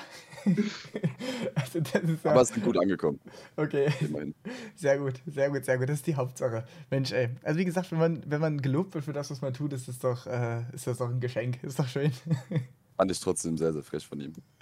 Ja, also wie gesagt, Ich hoffe, er nimmt es mit für, für zukünftige Geburtstage, dass er dich nächstes Mal nochmal mitbringen lässt. Okay, gut. Ähm, ja, das sind, denke ich, schöne Schlussworte für den ersten Spieltag. Ähm, gehen wir rein in Spieltag 2. Der ist ja jetzt äh, mittlerweile zu Ende und alle Spiele sind auch hier gespielt. Ähm, und wir gehen wieder chronologisch durch. Erste Partie BSV Innsbruck gegen ersten BBC Köln. 13 zu 3 für die Innsbrucker. Und da gehen wir wieder zum Ex-Kölner, äh, schalten wir in den Keller zu Götz. Ähm, ja, Herr Götz, was, äh, was sagen Sie dazu? Vorher hätte ich gedacht, dass ähm, also Innsbruck sollte das gewinnen. Dann sehe ich aber, eigentlich gewinnen die äh, Frauendoppel, muss Köln gewinnen. Also gewinnen die auch normalerweise. Es war halt, weiß nicht, was da passiert ist. Die Alena wirft halt deutlich mehr, als sie normalerweise wirft und dann und dieser ein bisschen schlechter, als sie eigentlich spielt. Dann sieht es natürlich bitter aus, aber ich glaube, da war der Spieltag auch einfach eh schon rum, als das D4 gespielt wurde. Aber vorher, Pongdreh setzt aus. Und wenn man sich jetzt die einzelnen Einzel anguckt und überlegt, wenn jeder irgendwie eine Position weiter unten gespielt hätte und die Damen dann noch das D4 äh, gewonnen hätten und durch Pongdreh die noch irgendein anderes äh, Doppel gewonnen hätten, dann hätte Köln das holen können. Also ich glaube, die haben das verloren, weil Pongdreh nicht gespielt hat so habe ich das Fernsehen noch ja auch nicht angesehen. Also wie gesagt, wenn man nur den Spielstand sieht, dann, ähm, dann ist man da immer sehr voreingenommen. Aber da hast du eigentlich schon im Großen und Ganzen recht. Man muss ja sagen, der Kraken hat einen schlechten Tag gehabt auf E2, wirft nur 62 Prozent. Ähm, ja, das gewinnt der Robin zum Beispiel. Genau, dann verliert ich sagen, ja. gegen, gegen den Manu, der aber alles zerstört hätte. Andererseits gewinnt der Kirill dann wieder gegen einen Alex, äh, hier 0,7 besser, wer weiß, wie das Spiel ausgegangen ist. Gewinnt das wieder. Mendel gewinnt gegen Julian äh, Schrecksnadel. Schrecksnadel. Pennings hat dann ein knappes Spiel gegen äh, Philipp Sonntag. Oder Philipp S., ich weiß nicht, wie der Nachname heißt, keine Ahnung. Äh, ja, und die Frauen gehen sowieso nach Köln. Mhm. Dann äh, ist der Florian Abst, äh, äh, Abst im Doppel nicht dabei. Ich weiß nicht, wie die sonst ihre Doppel aufstellen würden. Wenn Pongri spielen würde, der wäre ja eh irgendwo im D1. Und schon also eins davon hätten die gewinnen können. Unter anderem das D1. Ja, also ich glaube, die Innsbrucker spielen ja immer mit der Taktik, dass die 1, 2, 3 gerne äh, als Zugpferde in D1, D2, D3 ja, stellen. Ja, aber wenn die da an, äh, Robin mit also Robin mit Pondre oder Andy mit Pondre hingestellt hätten, hätten die es holen können. Wär, ja, wäre wär eine Konkurrenz gewesen, keine Frage. Nee, also ich finde den Einsatz äh, durchaus berechtigt von der Denkweise her. Ähm, ja, ärgerlich im Großen und Ganzen. Äh, dennoch äh, am Ende eine klare Dominanz aus Innsbruck und ja, ich freue mich ja ein bisschen, dass die Innsbrucker Mädels mal was gerissen haben und auch die Doppel, äh, da auch mal was gewinnen konnten im D4. Äh, ja, sei es denn gegönnt, auf jeden Fall. Ja, ja. ist, ist, denke ich, auf jeden Fall auch was Wichtiges für den Kopf. Also ähm, Glückwunsch an dieser Stelle auch an die, in die Richtung. Aber ansonsten wieder, ne, wir sehen äh, bärenstarke Leistung, also auch von den Kölnern, also im Vergleich zum ersten Spieltag, was hier zwischen E1 und E5 geworfen wurde, äh, ja, im Vergleich zum ersten Spieltag, äh, glaube ich, 10% besser oder so. Ähm, auf jeden Fall ein Lebenszeichen. So. Und wenn man das so auswertet wie du, dann äh, klingt das Ganze doch schon sehr positiv. Und dann hast du doch das 13-3 schon ganz gut kaschiert. ja, Jan Tilo. Und? Hast du noch, hast du noch, hast du noch ein, zwei Sätze dazu? Willst du noch irgendwas hervorheben? Götz hat in seiner ganzen Bundesliga-Erfahrung ähm, sehr viel Zeit damit verbringen müssen, schlechte Leistungen zu kaschieren. Also das ist das Beste, was er kann. Gut. Gute abschließende Worte für dieses erste Spiel. Damit gehen wir in Partie Nummer 2. Und wie ich finde, äh, so ziemlich die größte Überraschung des äh, zweiten Spieltages. Ähm, die Bierpong Legends Dortmund gegen BPC Albe Bodensee. Ähm, war für mich keine Überraschung, nachdem da die Aufstellung draußen war. Ja, 10 zu 6. Dass Dortmund mega aufgestellt ist diese Saison, war vorher klar. Dann lassen die die 1 nicht spielen, die 2 nicht spielen. Weiß nicht, wer da noch gefehlt hat. So. Also, Roman Löffel, überragender Typ, spielt aber, verliert aber online immer. Ja, das äh, stimmt so. schon. Und dann, dann Lisa Albrecht wieder mega gespielt. Ne? Hat jetzt beide Spieltage meins über 60 hier im Doppel nochmal 55 krank. Ja, die hat sich extrem entwickelt. Ich glaube, die äh, spielt auch privat extrem viel. Letztes Jahr auch noch Liga 3 gespielt und äh, ist auf jeden Fall ein Riesentransfer für den Bodensee. Aber ja. nichtsdestotrotz, also über Transfers beim Bodensee brauchen wir gar nicht sprechen. Das ist ja sowieso eine komplett irre Sache. Aber ähm, ich bin gespannt. Also, das war so auch ein Warnschuss in Richtung Bodensee, dass das, äh, dass das ja alles eine extrem enge Kiste wird und auch mal so gegen so einen Gegner wie, wie gesagt, wenn du die Legends siehst, die haben ja kaum Transfers gemacht ne, im Vergleich zur letzten Saison. Ähm, die sich dann ja einfach mal durchsetzen. also ich, ich fand es schon überraschend. Also wie gesagt, die Aufstellung, ja klar, ist jetzt hier auf dem Papier erstmal äh, nicht die A-Mannschaft, aber trotzdem, wenn du hier sagst, Michi Geser auf der 3, der war vor einem Jahr auch noch die 1 beim Bodensee. So. Äh, und da hast du halt trotzdem noch Klasse da. Äh, Max auf der 3, das äh, ist nicht eindeutig, aber da wirft halt der Hendrik halt auch mal 80 Prozent. Das ist halt auch komplett gestört. Wer? Also, äh, Henrik. Äh, Wer ist das? Henrik W. Keine Ahnung. Henne. Henne, ja, Henne heißt es, glaube ich. Wer, wer ist Henne? Wer ist Henne? Von Legends. Also, äh, ist, ist das hier. Noch nie gehört. Okay, ich glaube. ah ja, okay, okay, ich verstehe schon. Ich, versteh ich, ich habe es auch nicht verstanden. Alles gut. Okay, ich verstehe schon, ich verstehe schon. Gut. Aber richtig wild war das D1 einfach, ne? Die schmeißen zur ersten 11, verlieren, dann okay, dann denken die, 11 reicht nicht, schmeißen wir 10 und 10. Ja, also, das, also vor allen Dingen in dem zweiten Spiel, was da Morris und Löffel gemacht haben, also das, ja. Okay, ja, die hatten gar keinen Bock. Die haben nur zugeguckt, wie die den Stern schmeißen. Eben. Das ist also unklar. Aber dann kommen die auch nochmal zurück. Das ist ja die witzige Sache. Also, keine Ahnung, das war ein Spieltag, der, den fand ich absolut unlogisch irgendwie. Äh, also ich fand den wirklich einfach nur unlogisch, wenn ich, wenn ich das so sehe. Ähm, aber. Äh, Nico im Doppel on-point gewesen. Stark, Junge. Ja. Darf er, darf er nächsten Spieltag gerne wiederholen. Ach du Scheiße, das sehe ich jetzt Na Mensch, das kann aber passieren, Mensch. Passiert am besten. Ah, ganz ehrlich. ja, gut. Aber. Ist nicht das erste Mal, dass ihm das passiert ist, sondern das ist jedes Mal, wenn er gegen ein Mix-Doppel spielt. Deswegen sind die Legends uns so in die Falle getappt. Aber kommen wir so. Ah, okay. Taktikfuchs Götz hat hier anscheinend äh, Lunte gerochen. Äh, der, der kennt die, die Schnittstellen. Äh, aber ist okay. Ähm, äh, ja, wie gesagt, summa summarum, mega, mega äh, starke Leistung der Dortmunder. Äh, und auf jeden Fall ein Spiel, was allgemein die Liga nochmal bereichert. Ne? Weil das hätte ich eigentlich davor ohne Ausstellung jetzt beim Bodensee gesehen und dann, dass die Legends hier Points holen, extrem stark von ihnen und äh, für die Punktverteilung in der Liga, wenn wir nachher auf die Tabelle gucken, sicherlich äh, ja, ein Gewinn auf allen Ebenen. Gut, damit gehen wir ins äh, Spiel Nummer 3, BP Rivier gegen die Mighty Ducks 2 und da gebe ich wieder an euch beide Protagonisten des Spieltags ab. Ja. Ja, wir fangen mal an. Also, wir fanden eigentlich, also wir sind ziemlich gut in den Spieltag reingekommen. Also gestartet haben wir ja mit den Sachen, die du auch gestreamt hast, mit dem Einzel von Fusi, mit dem Einzel von Götz und mit dem D1, ähm, wo Götz auf einmal tatsächlich mal einen guten Tag ausgepackt hat und äh, gegen Florin alles gewinnt. Ähm, also Einzel holt, das Doppel holt und äh, gut, Fusi verliert dann das Einzel, aber wir gehen zumindest mit einer Führung in den Spieltag rein, in einem Doppel, wo wir gesagt haben, okay, das ist ein Key-Doppel, um in diesem Spieltag was holen zu können. Ähm, also unsere Taktik für den Spieltag war, wir müssen darauf spekulieren, dass wir irgendwie drei Doppel holen, weil über die Einzel werden wir es nicht gewinnen. Ähm, deswegen haben wir auch eine relativ mutige Aufstellung gewählt, ähm, wo ich immer noch der Meinung bin, dass ja. sie ziemlich gut ist und genauso aufgegangen ist, auch wie wir sie wollten. Ähm, wir haben halt einfach die Matchpunkte nicht geholt. Also wir haben im D3 sind wir dran. Ähm, das ist ein knappes Spiel, hat auch richtig Bock gemacht gegen äh, Lea und Nick. Das, da waren wir einfach nicht clever genug in den Overtimes, die Sätze auch mal zuzumachen auf den Last Cup. Wir haben ihn dann immer weggeworfen. Ähm, da war auf jeden Fall was drin, das war holbar. Und im D4 Philipp ne?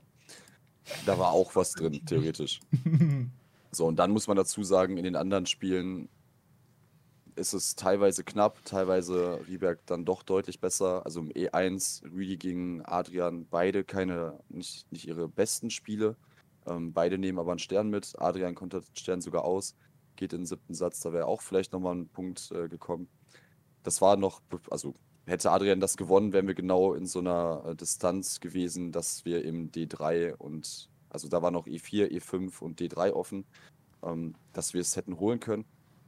Und wenn da vielleicht so ein Vibe reinkommt wie bei den Hessenern, äh, dass wir denken, okay, das erste Einzel ist gefallen, okay, wir sind jetzt im Doppelgrad gut, dann kann sich das halt aufbauschen und dann geht es vielleicht nochmal Richtung Unentschieden.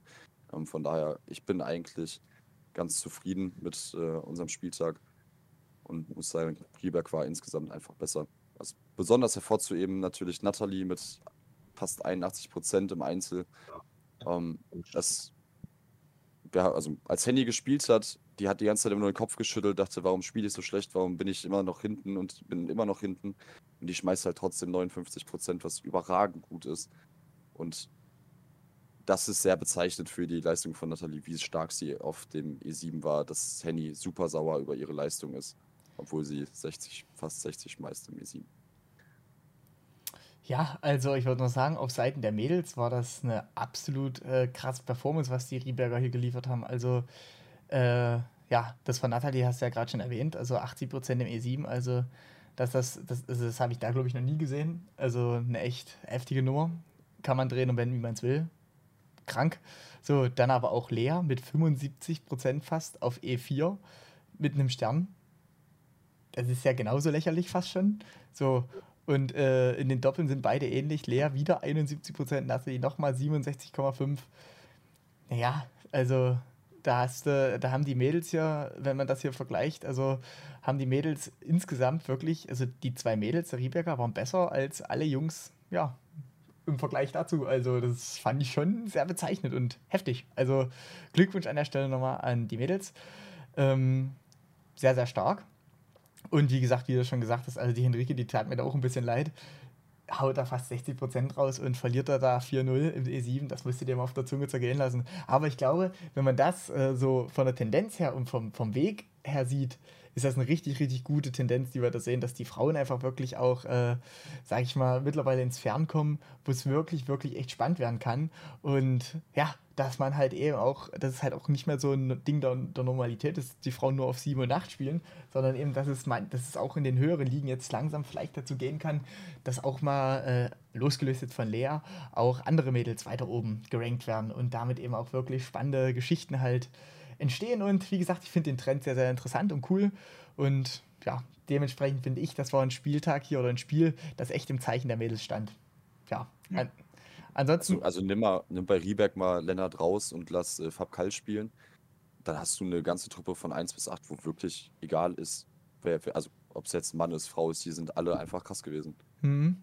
Also ich meine, das, das, das musst du auch erstmal über eine ganze Saison spielen, das ist ja dann noch die nächste Frage. Aber grundlegend äh, 67 Prozent in den Einzelnen, 63,48 Prozent in den Doppeln, das ist äh, Niveau.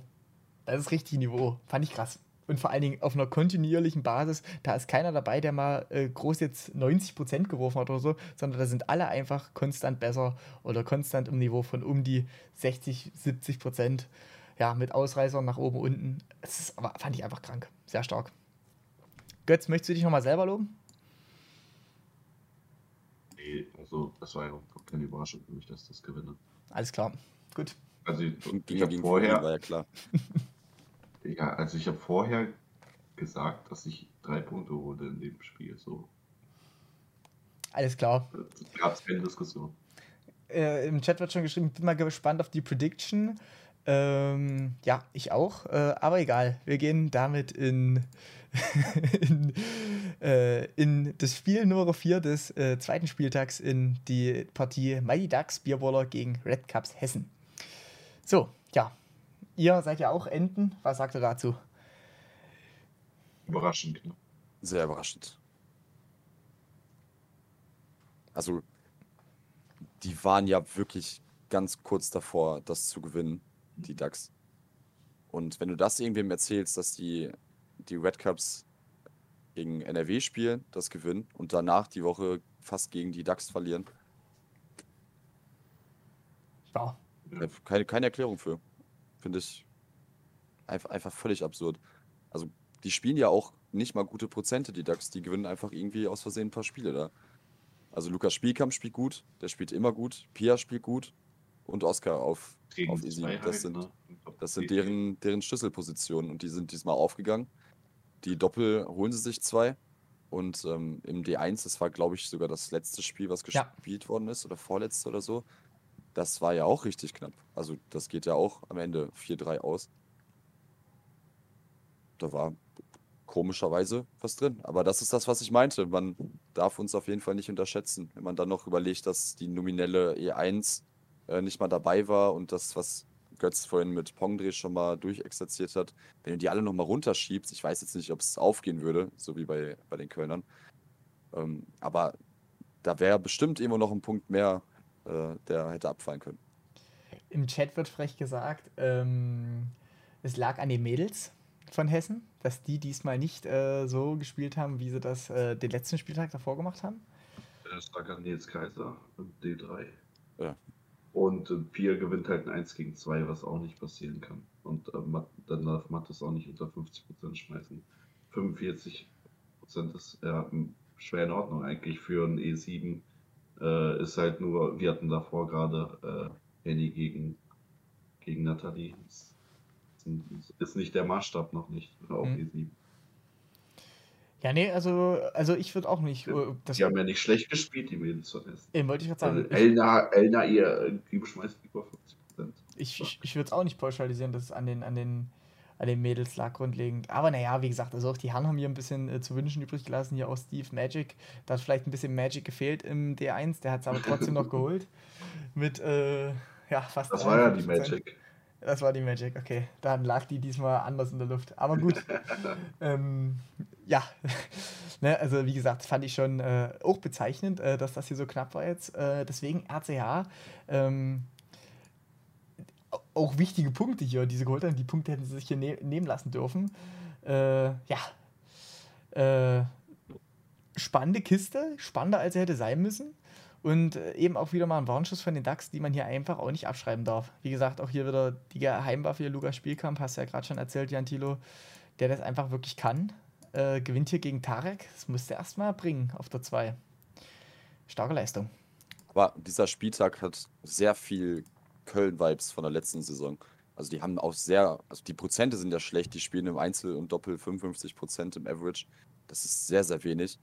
Also da hatten wir Zweitligateams, die waren deutlich besser und die haben halt wirklich genau, also wenn die diese Slots bekommen, wo sie die Spiele gewinnen, haben sie eine Chance ranzukommen, im Normalfall aber nicht. Hm. Also genauso wie Köln das letzte Saison gemacht hat. Die haben ja mit Mühe und Not sich da irgendwie durchgewurschtelt mit weniger Prozenten, aber haben genau die Spiele dann gewonnen, die sie holen müssen und hatten dann, sind Dritter, glaube ich, seid ihr geworden, ne? Ja, die Kölner sind Dritter geworden, ja. Ich glaube, ja. Ja, ich bin einfach nicht. Das so das, das gleiche Phänomen ein bisschen. Zumindest dieser Spieltag. Das jetzt die DAX 1 werden sicherlich nicht Dritter. Ich wäre überrascht, wenn sie Neunter werden. Aber ja, das ist so ein bisschen so das Timing, was halt kommen muss. Was, was, also auch dieser Matchpoint, äh, das, Match, äh, das, das Matchpoint-Timing, die müssen dann im richtigen Moment eben auch mal da sein. Ja, nee, und das hat halt hier schon so halb geklappt. Also es war ein Hauch davon entfernt, hier eine kleine Überraschung zu geben, so sehe ich das auch. Aber ja, am Ende geht es nach Hessen und Hessen sichert sich weitere Punkte. Ja, wir gehen ja gleich auf die Tabelle ein, aber sieht auf jeden Fall aktuell nicht schlecht aus dort. Gut, damit kommen wir zum letzten Spiel des zweiten Spieltags. Das Topspiel der El Clasico, Real Madrid gegen FC Barcelona. Äh, NRW's Most Wanted gegen 1. BBC Emmering. Ja. Einfach nur ja, also das äh, haben wir hier schon lang und breit im Stream äh, ausdiskutiert, was, äh, was hier abgelaufen ist. Also nicht nur, dass der Hustler unverschämt gespielt hat, der hat sogar geschafft, einen Specki wieder gut zu machen. Was noch schlimmer ist. Was hat er geschafft? Einen Specki wieder gut zu machen. Der hat beim Auf äh, Brecher umstellen so viel dazu gelernt, dass er plötzlich selber wieder gut gespielt hat. Siehst du mal, Mensch. Da hätte er eigentlich ja Geld verlangen müssen, sagst du. nee, aber ich glaube, das war das erste Mal, dass wir das hier in der Bundesliga-Geschichte sehen. Ähm, ja, ein Spiel mit vier Sternen und ein 4-0 mit 92,7 Prozent. Äh, ich glaube, ich möchte jetzt nicht lügen, aber ich möchte es mal gesagt haben, ich glaube, 56 perfekte Bälle ab Spiel 1, also ich sag mal so, ab Spiel 3 waren alle per Bälle perfekt. Es waren dann ein paar Misses äh, in der Overtime gewesen im ersten Spiel, aber ansonsten waren die einzigen Misses im Spiel 1 gewesen. Ansonsten hätten wir hier fast einen perfekten Satz gesehen. Ähm, ja, der Spieler, der der Leidtragende war, war am Ende Gigi auf Seiten der Emmeringer. Spielt 82%, holt 0 Gamepoints. Ja, tut einfach nur weh. Ähm, ja, und äh, ja, der Hasler kommt aus seinem Kroatien-Urlaub und setzt hier einfach mal eine Messlatte, die einfach anders hängt. Sehr, sehr krank. Ähm, auch hervorzuheben die spannenden Spiele, die ja auch gestreamt wurden im E2. Auch hier gibt es drei Perfects. Äh, Top-Leistungen der Spieler, auch fast identische Trefferquoten, Mega. geht 4 zu 2 für Böse aus. Also, was hier äh, passiert ist in den, in den Einzelnen, war von NRW eine Aufholjagd, die war à la Bonheur. Ähm, die Doppelausstellung hat nicht gepasst. Äh, da, geht, da gehen drei Doppel nach Emmering und wenn du drei Doppel holst, dann musst du schon sehr, sehr unzufrieden sein, dass du nicht einen Punkt aus dem Spieltag hier mitnimmst. Also ein. Aber das, ja, das Ding ist halt auch, Alex Weiß führt 3-0 gegen einen Shady, der nicht gut spielt und verliert es noch 4-3. Ja. Und das Spiel wurde, war sogar noch relativ am Anfang irgendwo. Das heißt, ähm, also nicht nur, dass Emmering dann unentschieden safe hat, sondern dann äh, ist halt auch, es ist ein ganz anderer Spieltag, dann, dann gewinnt Emmering und ist auch safe. Im E2, wie du schon gesagt hast, das ist so auf Augenhöhe, das kann auch der Home einfach mal gewinnen. Und äh, gut, Nico äh, schmeißt es echt gut. So holt dann auch den wichtigen Punkt. Und bei den Frauen, ja, die Frauen von äh, Most Wanted sind stärker, da müssen wir nicht drüber reden. Lachs auch mega stark geschmissen. Der Klausi hilft wieder aus und verliert mit 73% E6. Das ist ja auch ein ganz armes Schwein. Ne? ja. ja. ja. So, wenn Lachs nicht das Spiel seines Lebens macht, gefühlt, äh, gewinnt Emmering wieder. Also, äh, aber keine Ahnung. Wenn man drei Doppel geholt, dann sollte man schon den Spieltag. Ja, was ich äh, spannend finde, ist, dass Specki schon diverse Male erzählt hat, wie dumm es ist, seine E1 und E2 ins D1 zu stellen, weil es immer schief geht. Jetzt haben sie es gemacht und es ist komplett schief gegangen. hat er wirklich schon oft erzählt. Er wollte es uns beweisen, ne? Er wollte es uns. Ja, also. Er also, wusste, dass sie im Einzel reingehen, deswegen konnte er es mal zeigen. Das ist, also das ist extrem hart. Also, das, also, das ist, also, also, ich, also wenn, ich hier, wenn ich hier durchscrolle, dann fehlen mir einfach immer noch die Worte. Also dann, da weiß ich wirklich nicht, was ich dazu sagen soll. Das ist so krass hier, was hier einfach äh, Bierpunkt-technisch abgeliefert wurde. Das kann man nicht in Worte fassen. Also, was Emmering in den Doppeln gemacht hat, macht NRW in den Einzelnen. Äh, absolute, abs absolute Top-Performance. Also, das ist ein Aushängeschild als Spiel für dieses ganze Bierpunkt-Ding, was wir ja schon seit, äh, seit Jahren durchziehen. Oder die, die meisten ja schon seit Jahren durchziehen. Das ist echt mega gewesen. Also, losgelöst ist hier von den Punkten. Das D1 geworden, krank. wenn GG mit Dave auch gespielt Ja, da, da, da weißt du jetzt aber auch nicht, wie es untenrum im D2 halt ausgesehen hätte. Ja, nein, nein, ich meine einfach nur, was das für ein geiles Spiel gewesen wäre. So hast oh, ja. und Gigi werfen beide 90 Prozent. Die werfen nur 75 und 80, das wäre ja geil gewesen. Ja, das, da hätten wir noch dieselbe Show gehabt wie im E1 dann. Ja. Äh, geisteskrank. Äh, ja, auf jeden Fall, äh, ich, also ich habe sowas noch nie gesehen. Äh, ich weiß auch nicht, wann wir sowas wiedersehen. Äh, war auf jeden Fall ein Spieltag, der vielen wahrscheinlich im Gedächtnis bleibt. Ähm, dementsprechend, ja, also vielleicht könnten wir noch hinzufügen, dass NRW das Karma hatte, was sie am Spieltag gegen Hessen eben nicht hatten. Äh, das wurde jetzt hier irgendwie zurückgegeben. Das heißt, äh, ja, hier ein bisschen mit äh, Dusel äh, das 9-7 noch geholt und äh, gegen Hessen das 9-7 abgegeben. Aber das ist auch bezeichnend für diesen gesamte, für, für diesen gesamten Skill in dieser ne, ersten Liga, den wir einfach ja, haben. Gut. Wollt ihr noch irgendwas dazu sagen zu diesen schockenden Leistungen oder wollt ihr die einfach mal so stehen lassen und alle auf die Bier.bundesliga-Website verweisen, die äh, sich das hier alles nochmal, ja, dort alles angucken können, weil das ist einfach krank gewesen. Das, das sind so Spiele, da lohnt sich aber tatsächlich mal in die Scorecards richtig reinzugehen und sich ja. mal wirklich die, die Wurfabfolgen auch und die anderen Stats anzuschauen. Definitiv. Also, beziehungsweise, oh, die haben das ja jetzt sogar hier als Livestream, theoretisch. Also, falls man Bock hat, das nochmal noch ein bisschen was zu lernen, da kann natürlich auch an dieser Stelle gerne mal auf Twitch vorbeischauen äh, und sich dort nochmal äh, das Recap vom D1 und vom E1 angucken. Also, das war einfach nur irre. Gut. Mit diesen Worten gehen wir jetzt schon. Oh, wir haben eine ganz schöne Überlänge. Wir sind schon bei 2 Stunden 10. Äh, das ist länger, als du heute geschlafen hast, äh, Jan Thilo. Also, wir müssen jetzt äh, müssen uns sputen. Wir gehen in die Prediction für den Ah, wir, gehen wir wollen erstmal noch in die Tabelle, oder? Das habe ich jetzt schon fast vergessen. Haben wir ja bei Liga 2 auch gemacht. Wir gehen vorher nochmal in die Tabelle. So, wie sieht es denn da aktuell aus? Ja, ein bisschen überraschend. Ich lese das hier mal ganz fix vor. Äh, Legends auf der 1, äh, Hessen dahinter auf der 2, jeweils vier Wertungspunkte. Auf, der, ähm, äh, auf den unteren Rängen kommen dann auf der 3 Innsbruck, Allgäu Bodensee, Rieberg, NRW's Most Wanted, DAX 2 und Emmering mit jeweils zwei Punkten und hinten raus die DAX 1 bzw. Äh, der erste BBC Köln mit jeweils null Wertungspunkten. Ja, alles in allem sehr wild durchmischt, oder? Für die ersten zwei Spieltage. Das auf jeden Fall. Ähm, es liegt aber auch daran, dass die Top-Teams einfach auch schon. Also, erstens gibt es wesentlich mehr Top-Teams als sonst und die haben ja jetzt schon gegeneinander gespielt. Deswegen die sich halt automatisch ja schon Punkte wegnehmen müssen.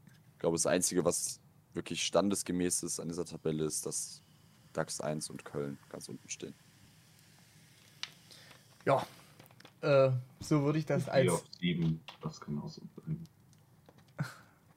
Ihr auf 7, damit könnt ihr euch anfreunden? Also alles, was, was direkter Klassenerhalt ist, nehmen wir auf jeden Fall mit. Also wir wollen auf jeden Fall die Kölner schlagen, die Red Cups schlagen. Die DAX 1 haben wir schon geschlagen. Wir wollen das Derby jetzt gewinnen. Und dann sind wir wahrscheinlich Sechster. Gut, mit dieser Kampfansage gehen wir in den nächsten Spieltag. Aber wir gehen noch nicht äh, ins Spiel an sich, sondern wir gehen jetzt, äh, wir gehen jetzt erstmal in die Prediction und gehen wieder chronologisch durch und beginnen mit dem ersten Spiel, der erste BBC Köln gegen den ersten BBC Emmering. Ja. So aus dem Bauch raus. Götz, du als Köln-Experte, fang mal an. Das ist auf E6, kenne ich nicht. Ähm, wir sitzen aus, Wände sitzen aus, glaube ich. Und äh, Maggi rutscht aus der zweiten Mannschaft hoch. Dafür, ja. Also die Frauen von Köln werden es holen und das war's auch schon. 12-4 für Emmering. Ach, die, ach, nee, die, ich wollte nee, nee, nee, nee, nee, ich habe ich hab nicht gesehen, dass die gesplittet haben. Nee, dann geht's, äh, geht's in zwei aus. Leider. Ich gebe, äh, ja, ich, ich habe, ich, ich, ich, ich gebe äh, Emmering das D3 hier und das D4. Ich sehe es ähnlich, aber ich halte tatsächlich, äh, also Fabi Salle hat letzten Spieltag auch überraschenderweise im Doppel irgendwie 65% geworfen oder so. Den guten Spieltag und Nina ist gerade auch gar nicht so schlecht. Ich halte es gar nicht für unmöglich, dass sie sogar da noch einen Einzelpunkt sich mitnehmen. Also 14-2 wäre auch schon das höchste der Gefühle. Ja, echt wild. Also ich, ich, sehe auch hier, also die, äh, die Emmeringer, die nutzen ja das Spielprinzip voll aus, leihen ja wie wild die Spieler aus der zweiten Mannschaft aus. Ähm, also die gehen hier wirklich auf jeden Matchpunkt. Hm? Andi holt sein Einzel, das ist klar.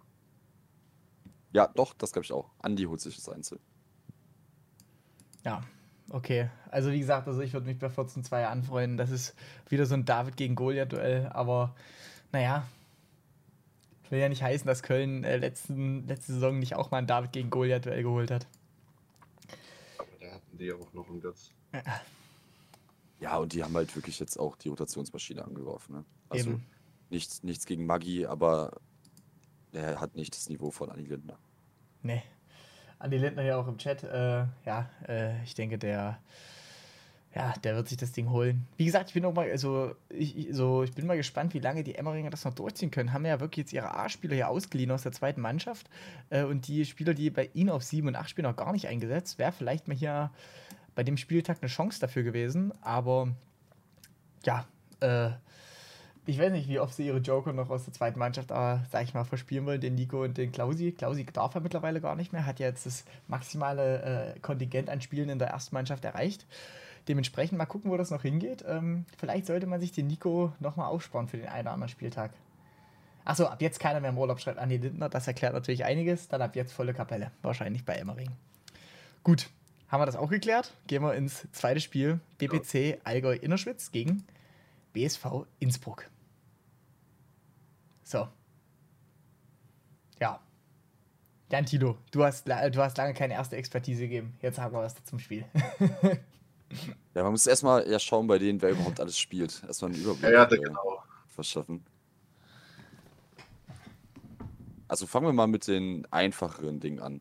E7, E8 und D4 gehen schon mal zum Bodensee. Oder in die Schweiz. Aber bei Lisa und Lisa zum Bodensee.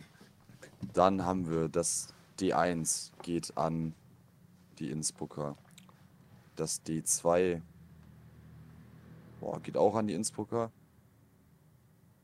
Das D3 geht an Allgäu. Dann haben wir da schon mal ein 4-4. Machen wir oben. Dave 6-4 schlägt, wegen der Frau. genau, 6-4 wegen der Frauen. Dave schlägt Alvin. 6-5. Michi Geser schlägt den Kraken. Götz, du rechnest mit für mich, oder? Manu Nein. gewinnt gegen Mexe. Schmiedi gewinnt gegen Domi. Roman gewinnt. Sydney gewinnt. Ich glaube, dann komme ich vor einem knappen Sieg für Allgäu raus, oder? Nee, du kommst bei 9-7. 8-8. 9-7. 8, oder? 8, ja, dann, dann O- 8, 8. Oder ich kann nicht Äh, zählen. welche Männer gehen denn noch nach Innsbruck? Äh, Dave, hast du gesagt?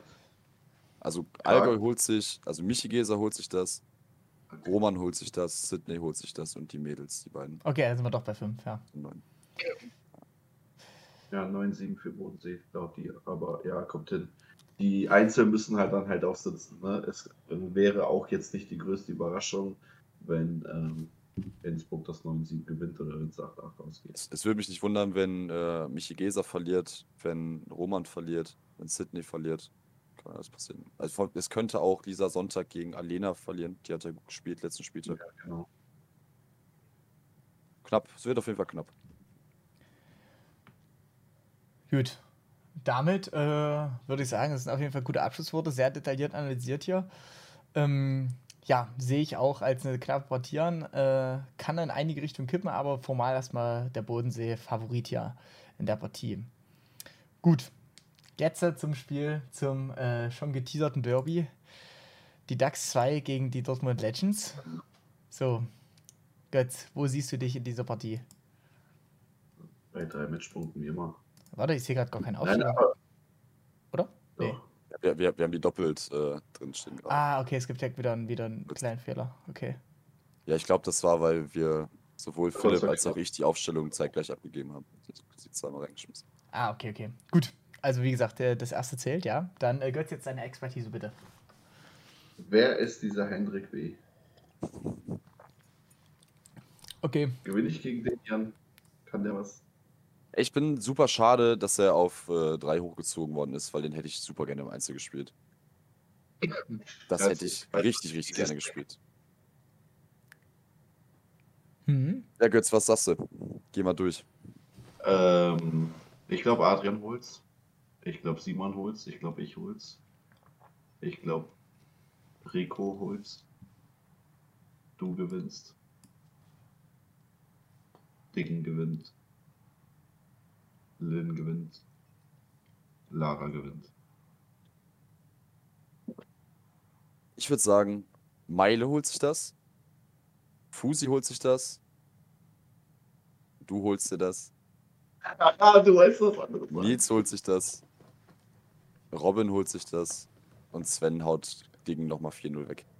Und die Mädels holen wir beide. Also, laut eurer Prognose, ihr deutlich vorne. Deutlich nicht, aber also die alles die sind bockstark. Das wird richtig, richtig knapp. Ich finde es schade, dass sie sich nicht trauen, äh, dass sie sich nicht trauen, das live zu spielen, weil hätte es eigentlich der Anlass Derby hätte es eigentlich hergegeben.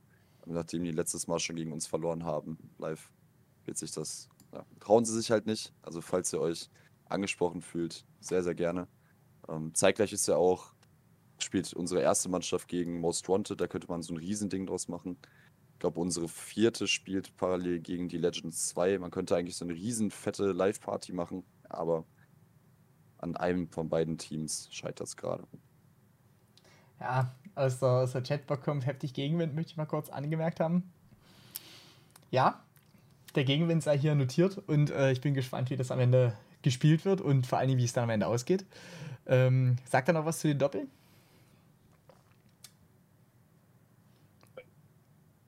Rico, eine Maschine, wenn er gegen Mixed spielt, wird es verlieren. Weil ich der beste Mixed-Spieler aller Zeiten bin. Ähm, das D4 holen wir auch. Und das ähm, D1 holen wir. Also drei Doppel. Ja, vielleicht vier, wenn es gut läuft, aber mindestens drei. Alles klar. Gut. Also, ich glaube, ich glaub, im D4 sind wir halt deutlich vorne. Glaube, das D3 geht schon deutlich an die Legends. Das D2 wird knapp, aber da sehe ich, ich bin mir nicht so sicher, wie gut Sven gerade in Form ist, da war jetzt die ganze Zeit im Urlaub. Theoretisch ist er ein großer BPL-Schreck, aber normalerweise müsste es dann BPL gehen und das D1, da habe ich richtig Bock drauf, weil das kann, glaube ich, sehr, sehr knapp werden. Also ich glaube, wir sind gerade alle ziemlich gut in Form. Ähm, Meile wahrscheinlich doch ein bisschen mehr als Adrian, aber das wird, geht auf sieben Sätze und dann, wenn wir das holen, haben wir eine Chance auf den Spieltag, wenn wir das abgeben. Dann werden die Legends auch den ganzen Spieltag holen. Gut. Dann haben wir zwei Einschätzungen. Einmal von Jan Tilo, die realistische, dass es knapp wird. Einmal von Götz, dass es hier ein solides äh, 12-4 wird für, die DAX. Gut, okay. Ähm, die nehmen wir mal so mit. Und ähm, ja, damit gehen wir ins ähm, vorletzte Spiel.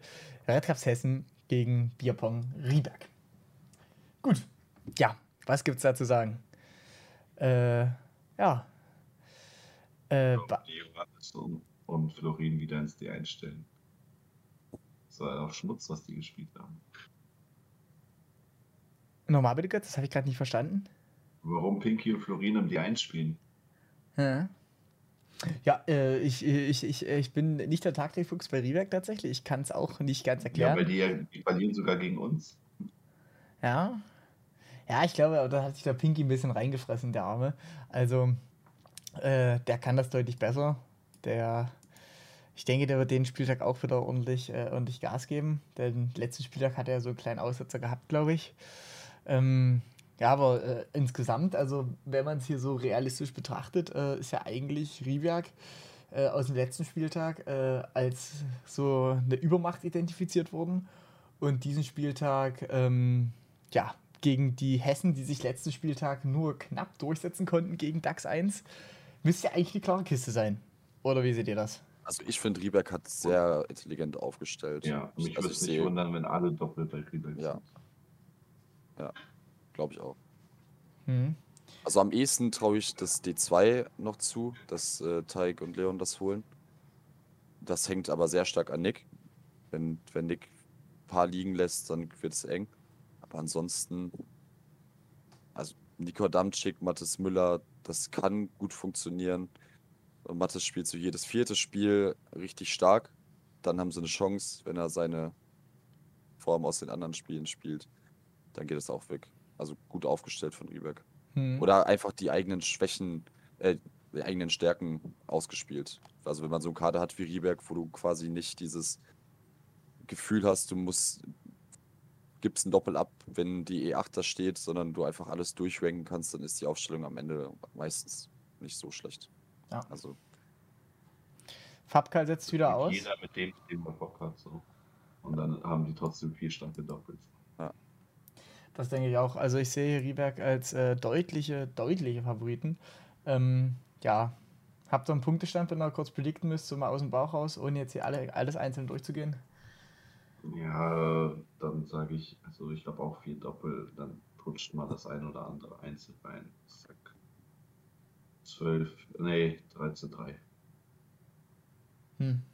Ich sag 12-4, weil da geht ein Doppel und zwei Einzel, die werden irgendwo flöten gehen, aber ja, ich glaube auch 12-4 Nico, Adamczyk vielleicht und Leon. hm? Also Leon auf jeden Fall. Und einer von Nico oder Tarek. ja der, Luca, der Luke hier äh, auf der E5 bei Rieberg ist gerade nicht so ganz in Form, also Aber Ja. gegen mich hat er gut gespielt. Der hat nur den letzten Satz äh, hergeschenkt. Also der war auch bei einem 70er Average. Das war echt eine Schlacht, dagegen zu spielen. Gut, ja, dann haben wir doch hier eine solide Prognose und gehen ins letzte Spiel gegen den äh, Meister, gegen äh, aktueller Meister, gegen äh, von euch auserkorenen Abstiegskandidaten, Mighty Ducks Bierwohler, erste Mannschaft gegen NRW Most Wanted. Ja. Äh, Ja. Das geht auch deutlich an NRW, so, keine Ahnung. Dass du D1 spielt hast, da brauchen wir gar nicht mehr zu gucken, der, ja, der verliert ja nie. Okay. Ähm, D2 hat eine kleine Chance bei ähm, den DAX, aber ansonsten böse auch viel zu gut momentan. D3 gewinnt, gewinnt NRW auf jeden Fall. D4 wenn Flo mal wieder ein gutes Spiel auspacken kann, was er drin hat, ähm, ich weiß jetzt nicht, wie lange Lisa nicht mehr gespielt hat, dann können die das gewinnen, aber ansonsten. Ah, die... ähm, Einzel, Einzel weiß ich auch nicht, was äh, außer Pia, wer da gewinnen Klar, Oscar gewinnt das. Ja, ja, genau. Also ich glaube, es geht 15-1 aus. Ich glaube, Oscar holt sich das Einzel. Das D4 könnte knapp werden, aber es ist, Lisa ist eine super gute Doppelspielerin, weil die echt gut bounced. Ja, ja. Sie braucht aber wen, der dann auch sicher die Übergänge schafft mit dem zweiten und dritten. Und ich glaube, da ist Flo zu unkonstant. Also mit einem Mhm. Fusimo hat letzte Saison viel gespielt und der schießt dann 2-3, dann kann sie wieder auf das volle Rack bouncen, dann macht Fusi wieder 2-3, das funktioniert super gut. Ich glaube aber, dass Flo das nicht so konstant hinbekommt. Deswegen sehe ich da fast in Most Wanted auch um D4 vorne. Ja. Obwohl wir um nichts spielen. Ja, würde ich D4 tatsächlich auch äh, an Most Wanted geben. Also ich glaube, die Doppel, äh, die sind gut aufgestellt. Diesmal äh, hat Specky daraus gelernt, hat E1 und E2 nicht ins D1 gestellt.